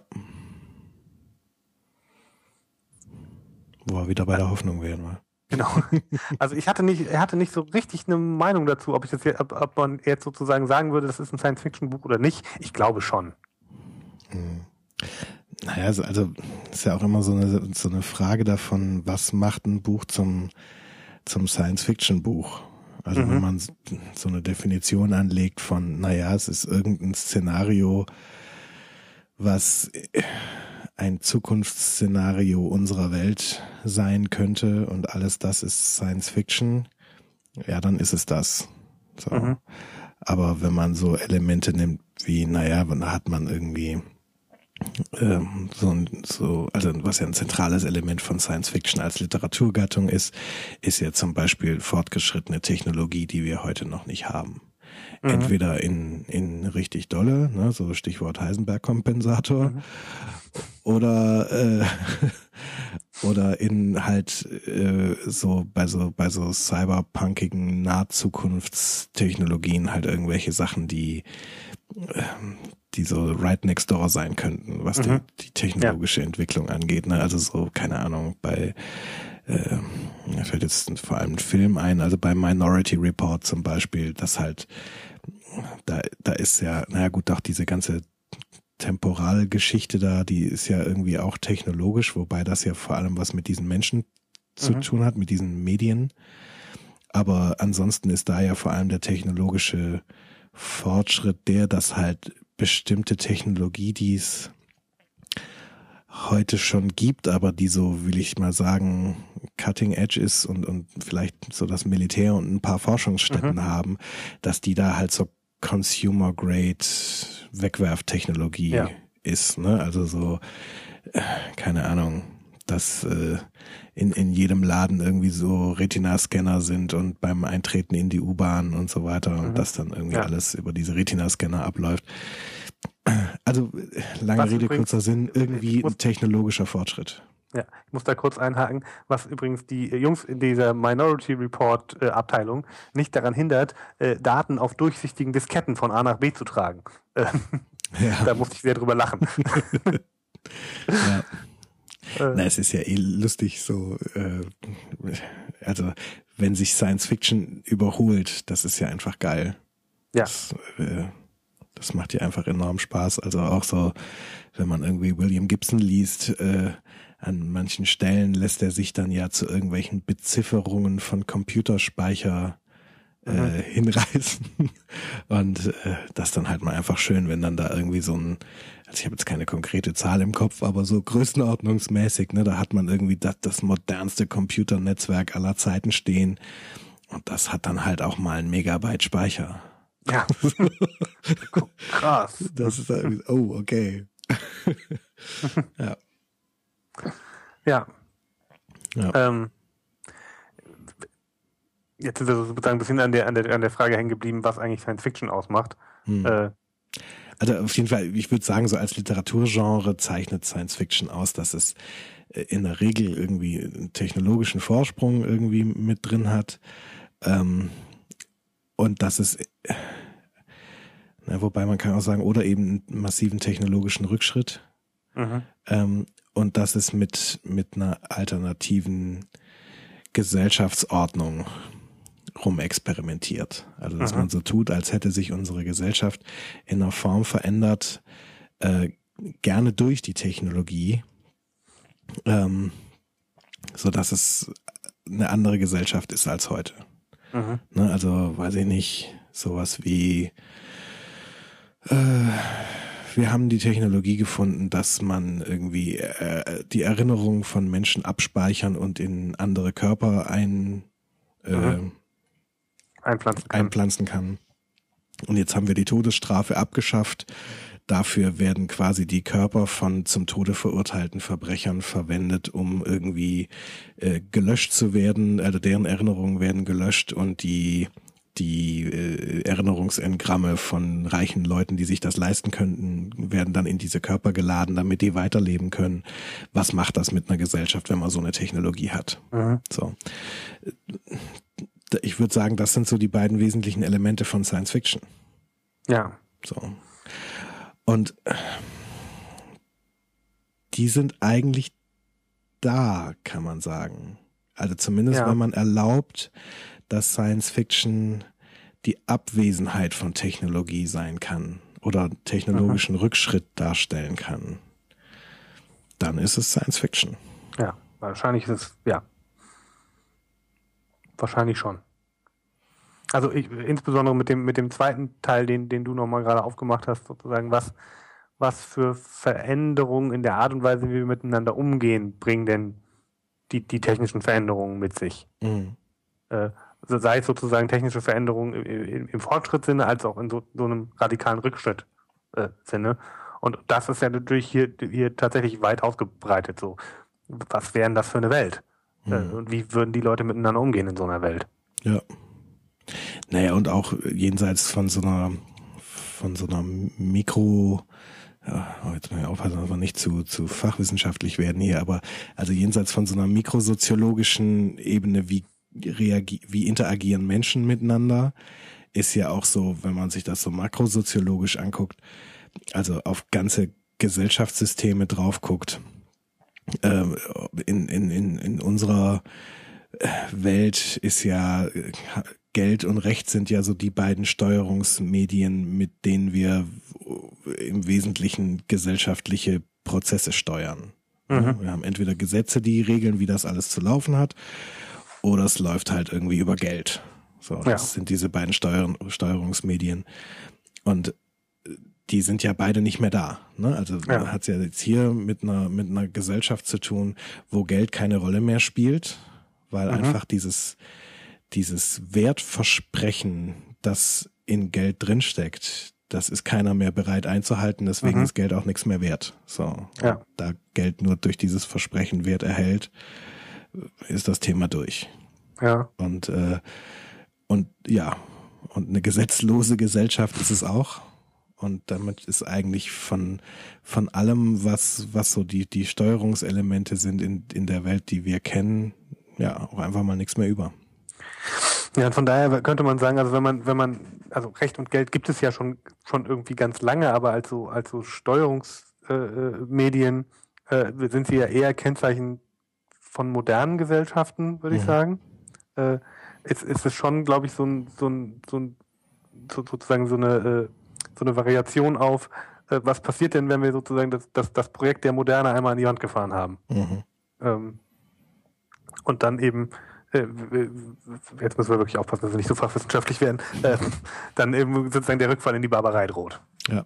Äh, und das, das ist da irgendwie einmal, äh, einmal drin. Und von daher hast du wahrscheinlich recht, ist es schon eine, eine also es ist natürlich eine Subsorte Science Fiction, äh, aber wahrscheinlich schon Science Fiction eigentlich. Ja. Wobei, also du hast ja vorhin angedeutet, dass das so ein so eine Diskussion von, von ist das dann wertvolle Literatur oder nicht ist. ja. also mal davon abgesehen, dass ich so eine Kategorie wie wertvolle Literatur oder nicht so ziemlich ablehne, äh, mhm. ist ja auch mit einer der Gründe, warum dieser Podcast überhaupt existiert. Ähm, ja, also ich finde halt auch nicht, dass Science Fiction irgendwie ein, ein, ein negatives Label Eben. ist. Also deshalb meinte ich ja vorhin auch, also ne, das, die, die Diskussion ist natürlich irgendwie Quatsch. Ja. Ähm, da, genau, da steckt ja, da steckt ja sozusagen drin, dass, dass Science Fiction, Liter, wenn überhaupt Literatur zweiter Klasse ist. Mhm, genau. Ähm. Ja, und dass da viel drinstecken kann, das haben wir ja schon. Also zumindest eine Menge Moral. Ist genau, haben wir ja hoffentlich, äh, äh, das haben wir ja hoffentlich allen Leuten schon eingetrichtert, die diesen Podcast hören. ja. ja. Würdest du denn sagen, dass man, dass wir damit die Frage, worum es geht, beantwortet haben? Oder steckt da noch irgend so ein Element drin oder irgendwas, wo du sagst, ich weiß nicht genau, was ich damit anfangen soll, was noch so Teil dieser Geschichte als Ganzes ist? Ähm, nee, ich glaube, damit haben wir es so einmal relativ rund, äh, relativ rund gemacht. Mhm. Ähm, ich habe noch mal was über mich selber gelernt, äh, als ich dieses Buch gelesen habe. Nämlich? Äh, ähm, ich habe vor, vor, vor vorletztes Jahr irgendwann mal so ein Sachbuch geschenkt gekriegt, wo sich so ein Autor mal überlegt, wie die Welt denn eigentlich aussehen würde, wenn die Menschheit tatsächlich ganz ausgestorben wäre. Mhm. Also welche Brücken würden zuerst einstürzen, welche Tiere würden irgendwie, wie sich, weißt du, so, mhm. so, so ein Gedankenexperiment. Ähm, und äh, ich, das liegt ungelesen hier rum, weil ich das irgendwie unspannend finde. Mhm. Ähm, äh, also weil mich da nichts dran dran äh, dran reizt. Ja. Ähm, an dieser dieser diese Variante, die der macht, also da ist die Menschheit ja auch nicht ganz ausgestorben, aber aber was, erzähl mir eine Geschichte davon, wie das ist, wenn die Welt so aussieht. Äh, dann bin ich sofort an Bord. Mhm. Äh, Würdest du sagen, dass das nur die Form ist? Ähm, Weil das Gedankenexperiment ist ja durchaus auch ein unterschiedliches. Also eine Welt, in der tatsächlich kein Mensch mehr lebt, wie die aussieht, ist aus menschlicher Perspektive auch echt uninteressant. Ja. Aber eine, äh, eine Welt, in der es noch so ein paar Leute gibt, wie die aussieht, das ist durchaus spannend, weil dann kann man ja. die Perspektive der paar Leute einnehmen, die da leben. Und dann kann das ein durchaus spannendes Gedankenexperiment sein. Aber wenn es wirklich keine Menschen mehr gibt, dann ist uns Menschen ziemlich schnuppe, wie das aussieht. Das stimmt. Äh, wahrscheinlich hast du recht. Das ist tatsächlich, glaube ich, dieser Unterschied von es gibt halt noch ein paar Leute, die übrig sind. Ja. Und wie, wie, wie ist es in so einer Welt zu leben? Das ist, glaube ich, das, was, äh, was spannend ist ja. an, an, dem Buch.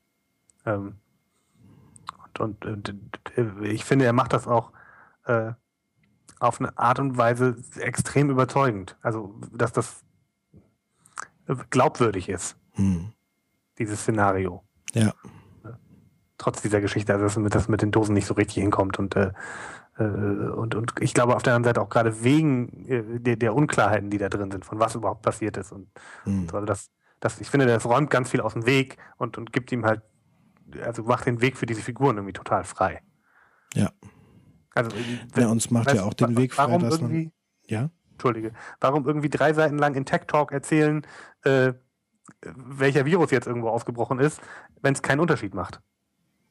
Ja, genau. Ja. Ich habe dich unterbrochen. Nee, kein Problem. Also was ich, was mir gerade durch den Kopf gegangen ist, ist, das ist ja auch so ein Element von oder so eine Funktion von Science Fiction und von Fantasy, ähm, dass sie dadurch, dass sie mal ein radikal anderes Setting erzählt, sich ja auch über Dinge Gedanken machen kann, ähm, die wie soll ich sagen, also sich, sich Gedanken machen kann, frei von so einem Plausibilitätszwang. Mhm. Ja, also du kannst nicht oder du kannst nur schwer in so einem Setting wie, keine Ahnung, so ein Donna Leon Krimi oder so, mhm. Äh, da kannst du nur schwer die Gedanken über oder dir grundlegende Gedanken über die Menschheit machen oder über über so ein Phänomen wie Hoffnung oder, oder so, weil du gezwungen bist, dich in so einem Rahmen von Plausibilität zu bewegen. Es muss mhm man muss dir die Story abkaufen können, dass sie tatsächlich in unserer Welt so geschehen könnte. Mhm. Und deshalb ist das, was für Gedanken du dir da machen kannst, ist begrenzt. Ja. Und sowohl Science Fiction als auch Fantasy bricht halt aus dieser Nummer aus und verändert unsere Welt entweder so sehr, dass man frei ist und machen kann, was man will, mhm. oder verlagert das Ganze einfach kurzerhand in eine ganz andere Welt. Ja. Ähm, und kann dann anfangen, sich entweder so ganz explizit oder eben äh, zwischen den Zeilen letztendlich Gedanken zu machen, die eher in in unserer Welt äh, spielen. Ja, oder ja, die, die, die Auswirkungen dann letztendlich für den Leser haben. So. Also, also ein Gedanke wie Hoffnung nicht aufgeben ist ja was, da können wir ja in unserer Welt durchaus was mit anfangen. Ja. Und irgendwie tritt es durch diesen Verfremdungseffekt tatsächlich fast nochmal stärker hervor, ne? Mhm. Also dieses, dieses dass, dass dieses Thema so, so zentral und so existenziell ist mit dem Hoffnung nicht aufgeben, liegt ja nur daran, dass die Welt so ist, wie sie ist, wie er sie da beschreibt. Ja. Und, und ne, also äh, darüber treten eben dann genau diese ganz menschlichen Fragen, nämlich was weiß ich, äh, ne, geben wir die Hoffnung auf oder nicht oder wie wollen wir unser Zusammenleben gestalten oder welche was auch immer ist, die da, die da gerade verhandelt wird, dann nochmal so, so stark im Vordergrund, finde ich. Ja. Ne, und es ermöglicht halt auch mal so, ein, so einen klaren Gedanken zu fassen, der von den von dieser, äh, äh, wie, wie sagt man das so gerne, von der, von der normativen Kraft des Faktischen frei ist. Also von diesem, mhm. naja, aber so und so ist es und da kann man jetzt auch nichts dran ändern, sich von, von diesem Gedanken einmal frei zu machen und zu sagen, so, okay, wenn jetzt, wenn jetzt alles geht, was, was, zu was von einem Gedanken kommen wir denn dann? Ja, genau. Also, Vielleicht kenne ich auch einfach zu viele Nerds, aber äh, äh, äh nein, glaube ich nicht.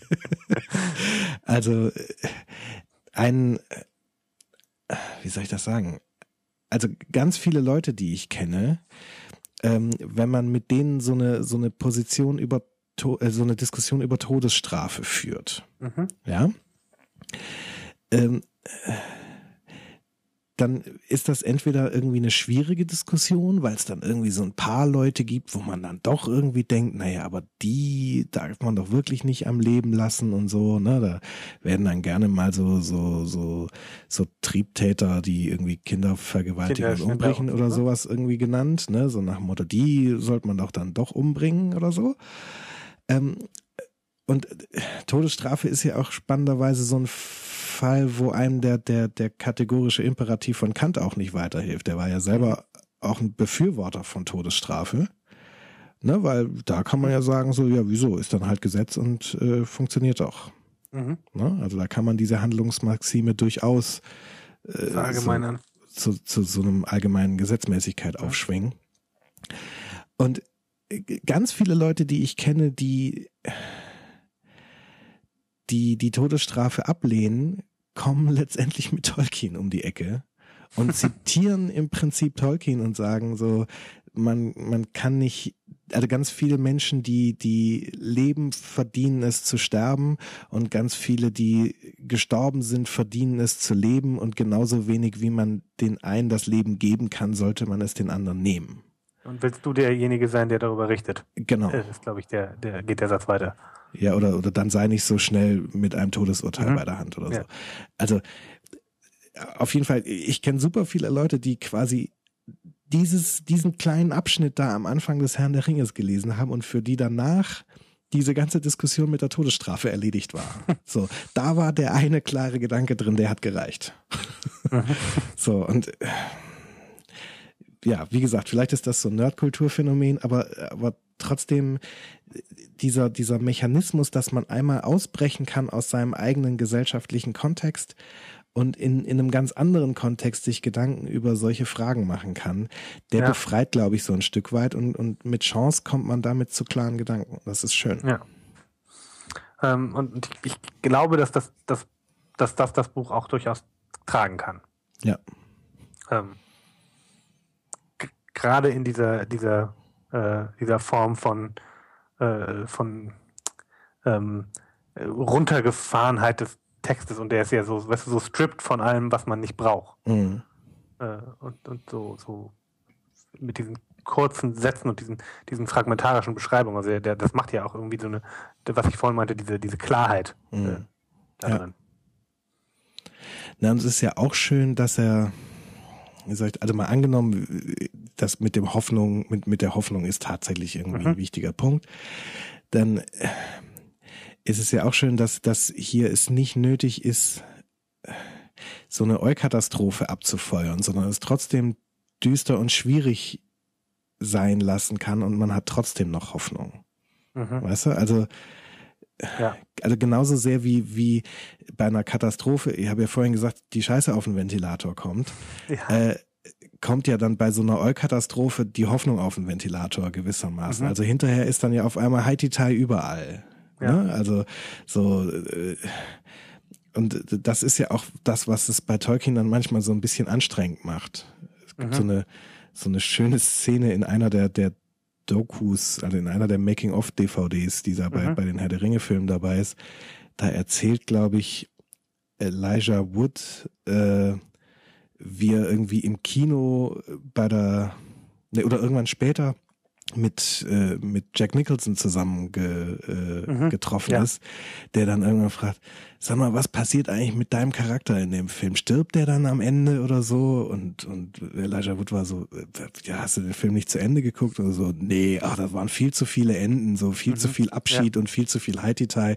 Ich bin dann schon mal rausgegangen und habe das Ja, Auto vorgeheizt geholt, und so. Und äh, also das macht es dann bei Tolkien auch gerne mal so ein bisschen anstrengend hinten Mhm. raus, weil dann eben ja. auch die Hoffnung auf den Ventilator kommt und überall hin verteilt wird. Und hier ist das irgendwie, glaube ich, glaube ich, handhabbarer für jemanden, der gerade auch wirklich nicht in einer schönen Lebenssituation steckt und kurz davor ist, die, die Hoffnung zu verlieren. Der, der kriegt irgendwie so gezeigt, okay, komm, Hoffnung gibt's, Mhm. ohne dass jetzt gleich alles gut wird. Aber Ja. und man kann auch bestimmte Sachen nicht rückgängig machen. Ja, du kannst die Toten nicht zum Leben erwecken und du kannst Verletzungen, die du anderen angetan hast, nicht immer wieder heilen und du kannst äh, äh, ja bestimmte Dinge, die kaputt sind, nicht reparieren. Mhm. Aber Hoffnung gibt's trotzdem. Ja. So, und das Da finde ich eigentlich schöner als so eine Eukatastrophe. Ja. Da muss ich doch gleich nochmal abschweifen. Ja, Schweife. Äh, also das, das, ich unterschreibe das total, was du gerade gesagt hast. Finde ich äh, einen einen ganz, ganz schönen und fantastischen Gedanken. Ähm, in der von mir immer gern zitierten Sandman-Reihe. Ah, Neil Gaiman. Neil Gaiman. äh, äh, wie gesagt, ich schweife. Ähm, äh, gibt es so eine Stelle, an der der, der Sandman äh, aus Gründen, die ich jetzt nicht weiter erläutern äh, kann und will, er ist in der Hölle. Und er muss ein, ein, ein Battle mit einem Dämonen äh, führen, äh, weil, er, weil er was von ihm wiederhaben will. Und was dieser, muss er führen? ein, ein Kampf, Ah. ein Battle. Ach, aber, ein aber eben kein, Ich habe Beffel verstanden und dachte, was ist denn ein Beffel zur Hölle? Nein, ein Battle.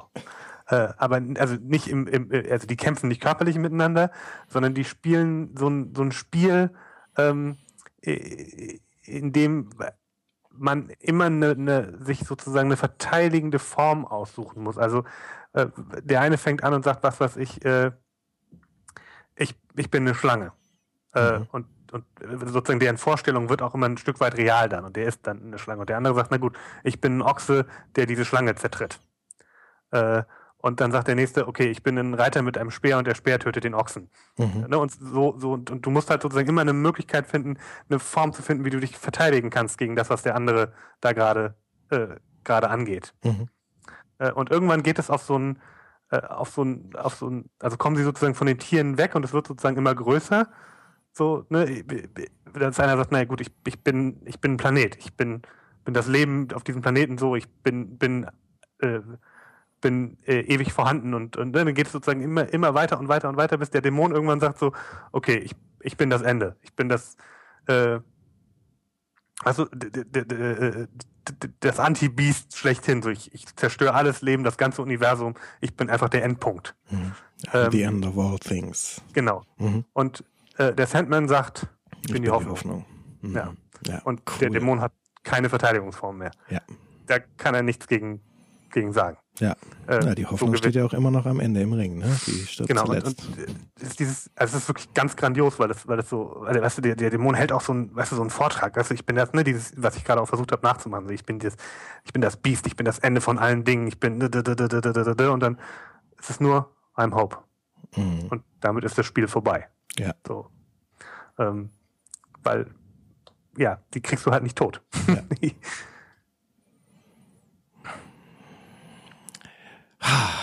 Ach, Schee. ähm, ich muss gerade, also das habe ich tatsächlich bei, im Vorhinein gar nicht so, so deutlich gehabt, äh, dass das, also weil das so ein düsteres Buch ist, äh, dass auch das, das sozusagen das, das Gespräch so prägen wird. Mhm. Ähm, ja, also weil man da nicht so, tatsächlich nicht so leicht flockig drüber reden kann. Mhm. Ja. Deswegen, Aber ich bin auch froh, dass, dass wir jetzt an so einem, also ich, ich, wir, wir nähern uns ja so dem Ende, äh, dass wir da nicht, nicht in so ganz depressiver Stimmung hier die, die Sendung beenden. Aber am Anfang dachte ich, ui, das wird düster heute. Ja, das Ja. Äh, dachte ich auch. Aber dafür wurde es dann doch zu viel Hoffnung. Genau. Und also das, das ist, glaube ich, schon rübergekommen, aber ich, aber ich fand das trotz allem echt ein sehr, sehr, sehr lesenswertes Buch. Ja, das glaube ich auch. Also ich habe auch Bock gekriegt, das zu lesen. Ähm, wie gesagt, meine Leseliste, oh, davor der kriege ich Angst. Aber Ja. ja, irgend, irgendwann gehen einem ja Irgendwann. die Bücher aus. Ja. Genau. haben wir es dann, Daniel? Ich glaube, dann, dann haben wir es. Zumindest haben wir die Dinge äh, äh, untergebracht, die ich äh, gerne besprechen wollte. Ja. Und ich glaube, wir sind auch auf der Frage, worum geht es wirklich ja nun äh, lange und ausgiebig rumgeritten. Ausführlichst, ja. Ja. Und ich, bin, ich bin da auch froh drum. Also ich habe auch das Gefühl, ähm, also ich habe, glaube ich, glaube es ist rübergekommen, was, was spannend sein könnte an dem Mhm. Buch.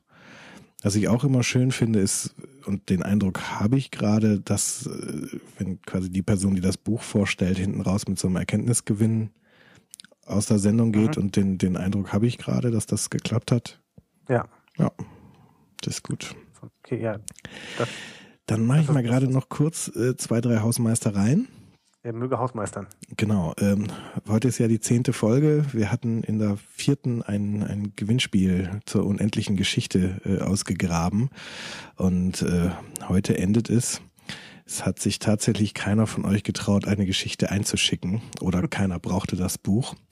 Dementsprechend geht dieses Gewinnspiel sozusagen ohne, äh, ohne Gewinner zu Ende. Ähm, ja, ich habe jetzt momentan so den Plan, das Buch einfach hier irgendwie Oxfam oder so einer ähnlichen Organisation zu spenden. Mhm.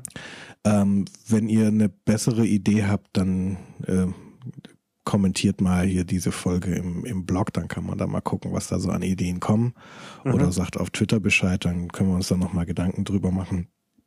Aber momentan würde ich sagen, spende ich das Buch einfach und dann ist immerhin was Gutes damit passiert. Ja. Und vielleicht liest es dann ja trotzdem jemand, der Bock drauf hat oder der oder vielleicht findet es dann ja irgendjemand, der der es noch nie gelesen hat und sich denkt, ach guck, das wollte ich eigentlich auch immer mal lesen und kauft es dann. Ja. Genau. Kriegen wir das doch noch unter die Leute. Genau. Das war's auch schon mit der Hausmeisterei. Ah, nee, doch, äh, eine Danksagung habe ich noch. Äh, vielen Dank für das, äh, für das Geflattere. Da kamen doch auch wieder irgendwie zwei Euro zusammen. Das ist, äh, das ist immer schön. Mhm. Gerne, äh, gerne weiter. Und äh, auch danke für all die Erwähnungen auf Twitter, die da so unterwegs kamen. Äh, und auch danke für, für Kommentare im Blog. Das äh, tut gut. Und äh, ja. Haben wir uns eigentlich schon bei der bei der Plattform bedankt, die die äh, die sozusagen die Technik für die Live-Übertragung äh, Nee, da hast du recht, das könnte man mal noch tun. Genau, also an die äh, an die Xenim-Plattform. Ich habe gerade vergessen, wie der äh, wie der Ober Ober-Xenim-Chef heißt. Ich glaube Robert. Ich weiß es gerade nicht mehr. Äh, Ich glaube Kato ist sein sein Handle. Also auf jeden Fall vielen Dank für diese großartige Infrastruktur, die es uns ermöglicht, hier in, in Echtzeit ins Netz reinzusprechen. Genau. Aber das äh, soll es mit den Hausmeistereien auch äh, gewesen sein. Äh, bleibt uns gewogen. Wir hören uns bald wieder. Tschüss. Tschüss.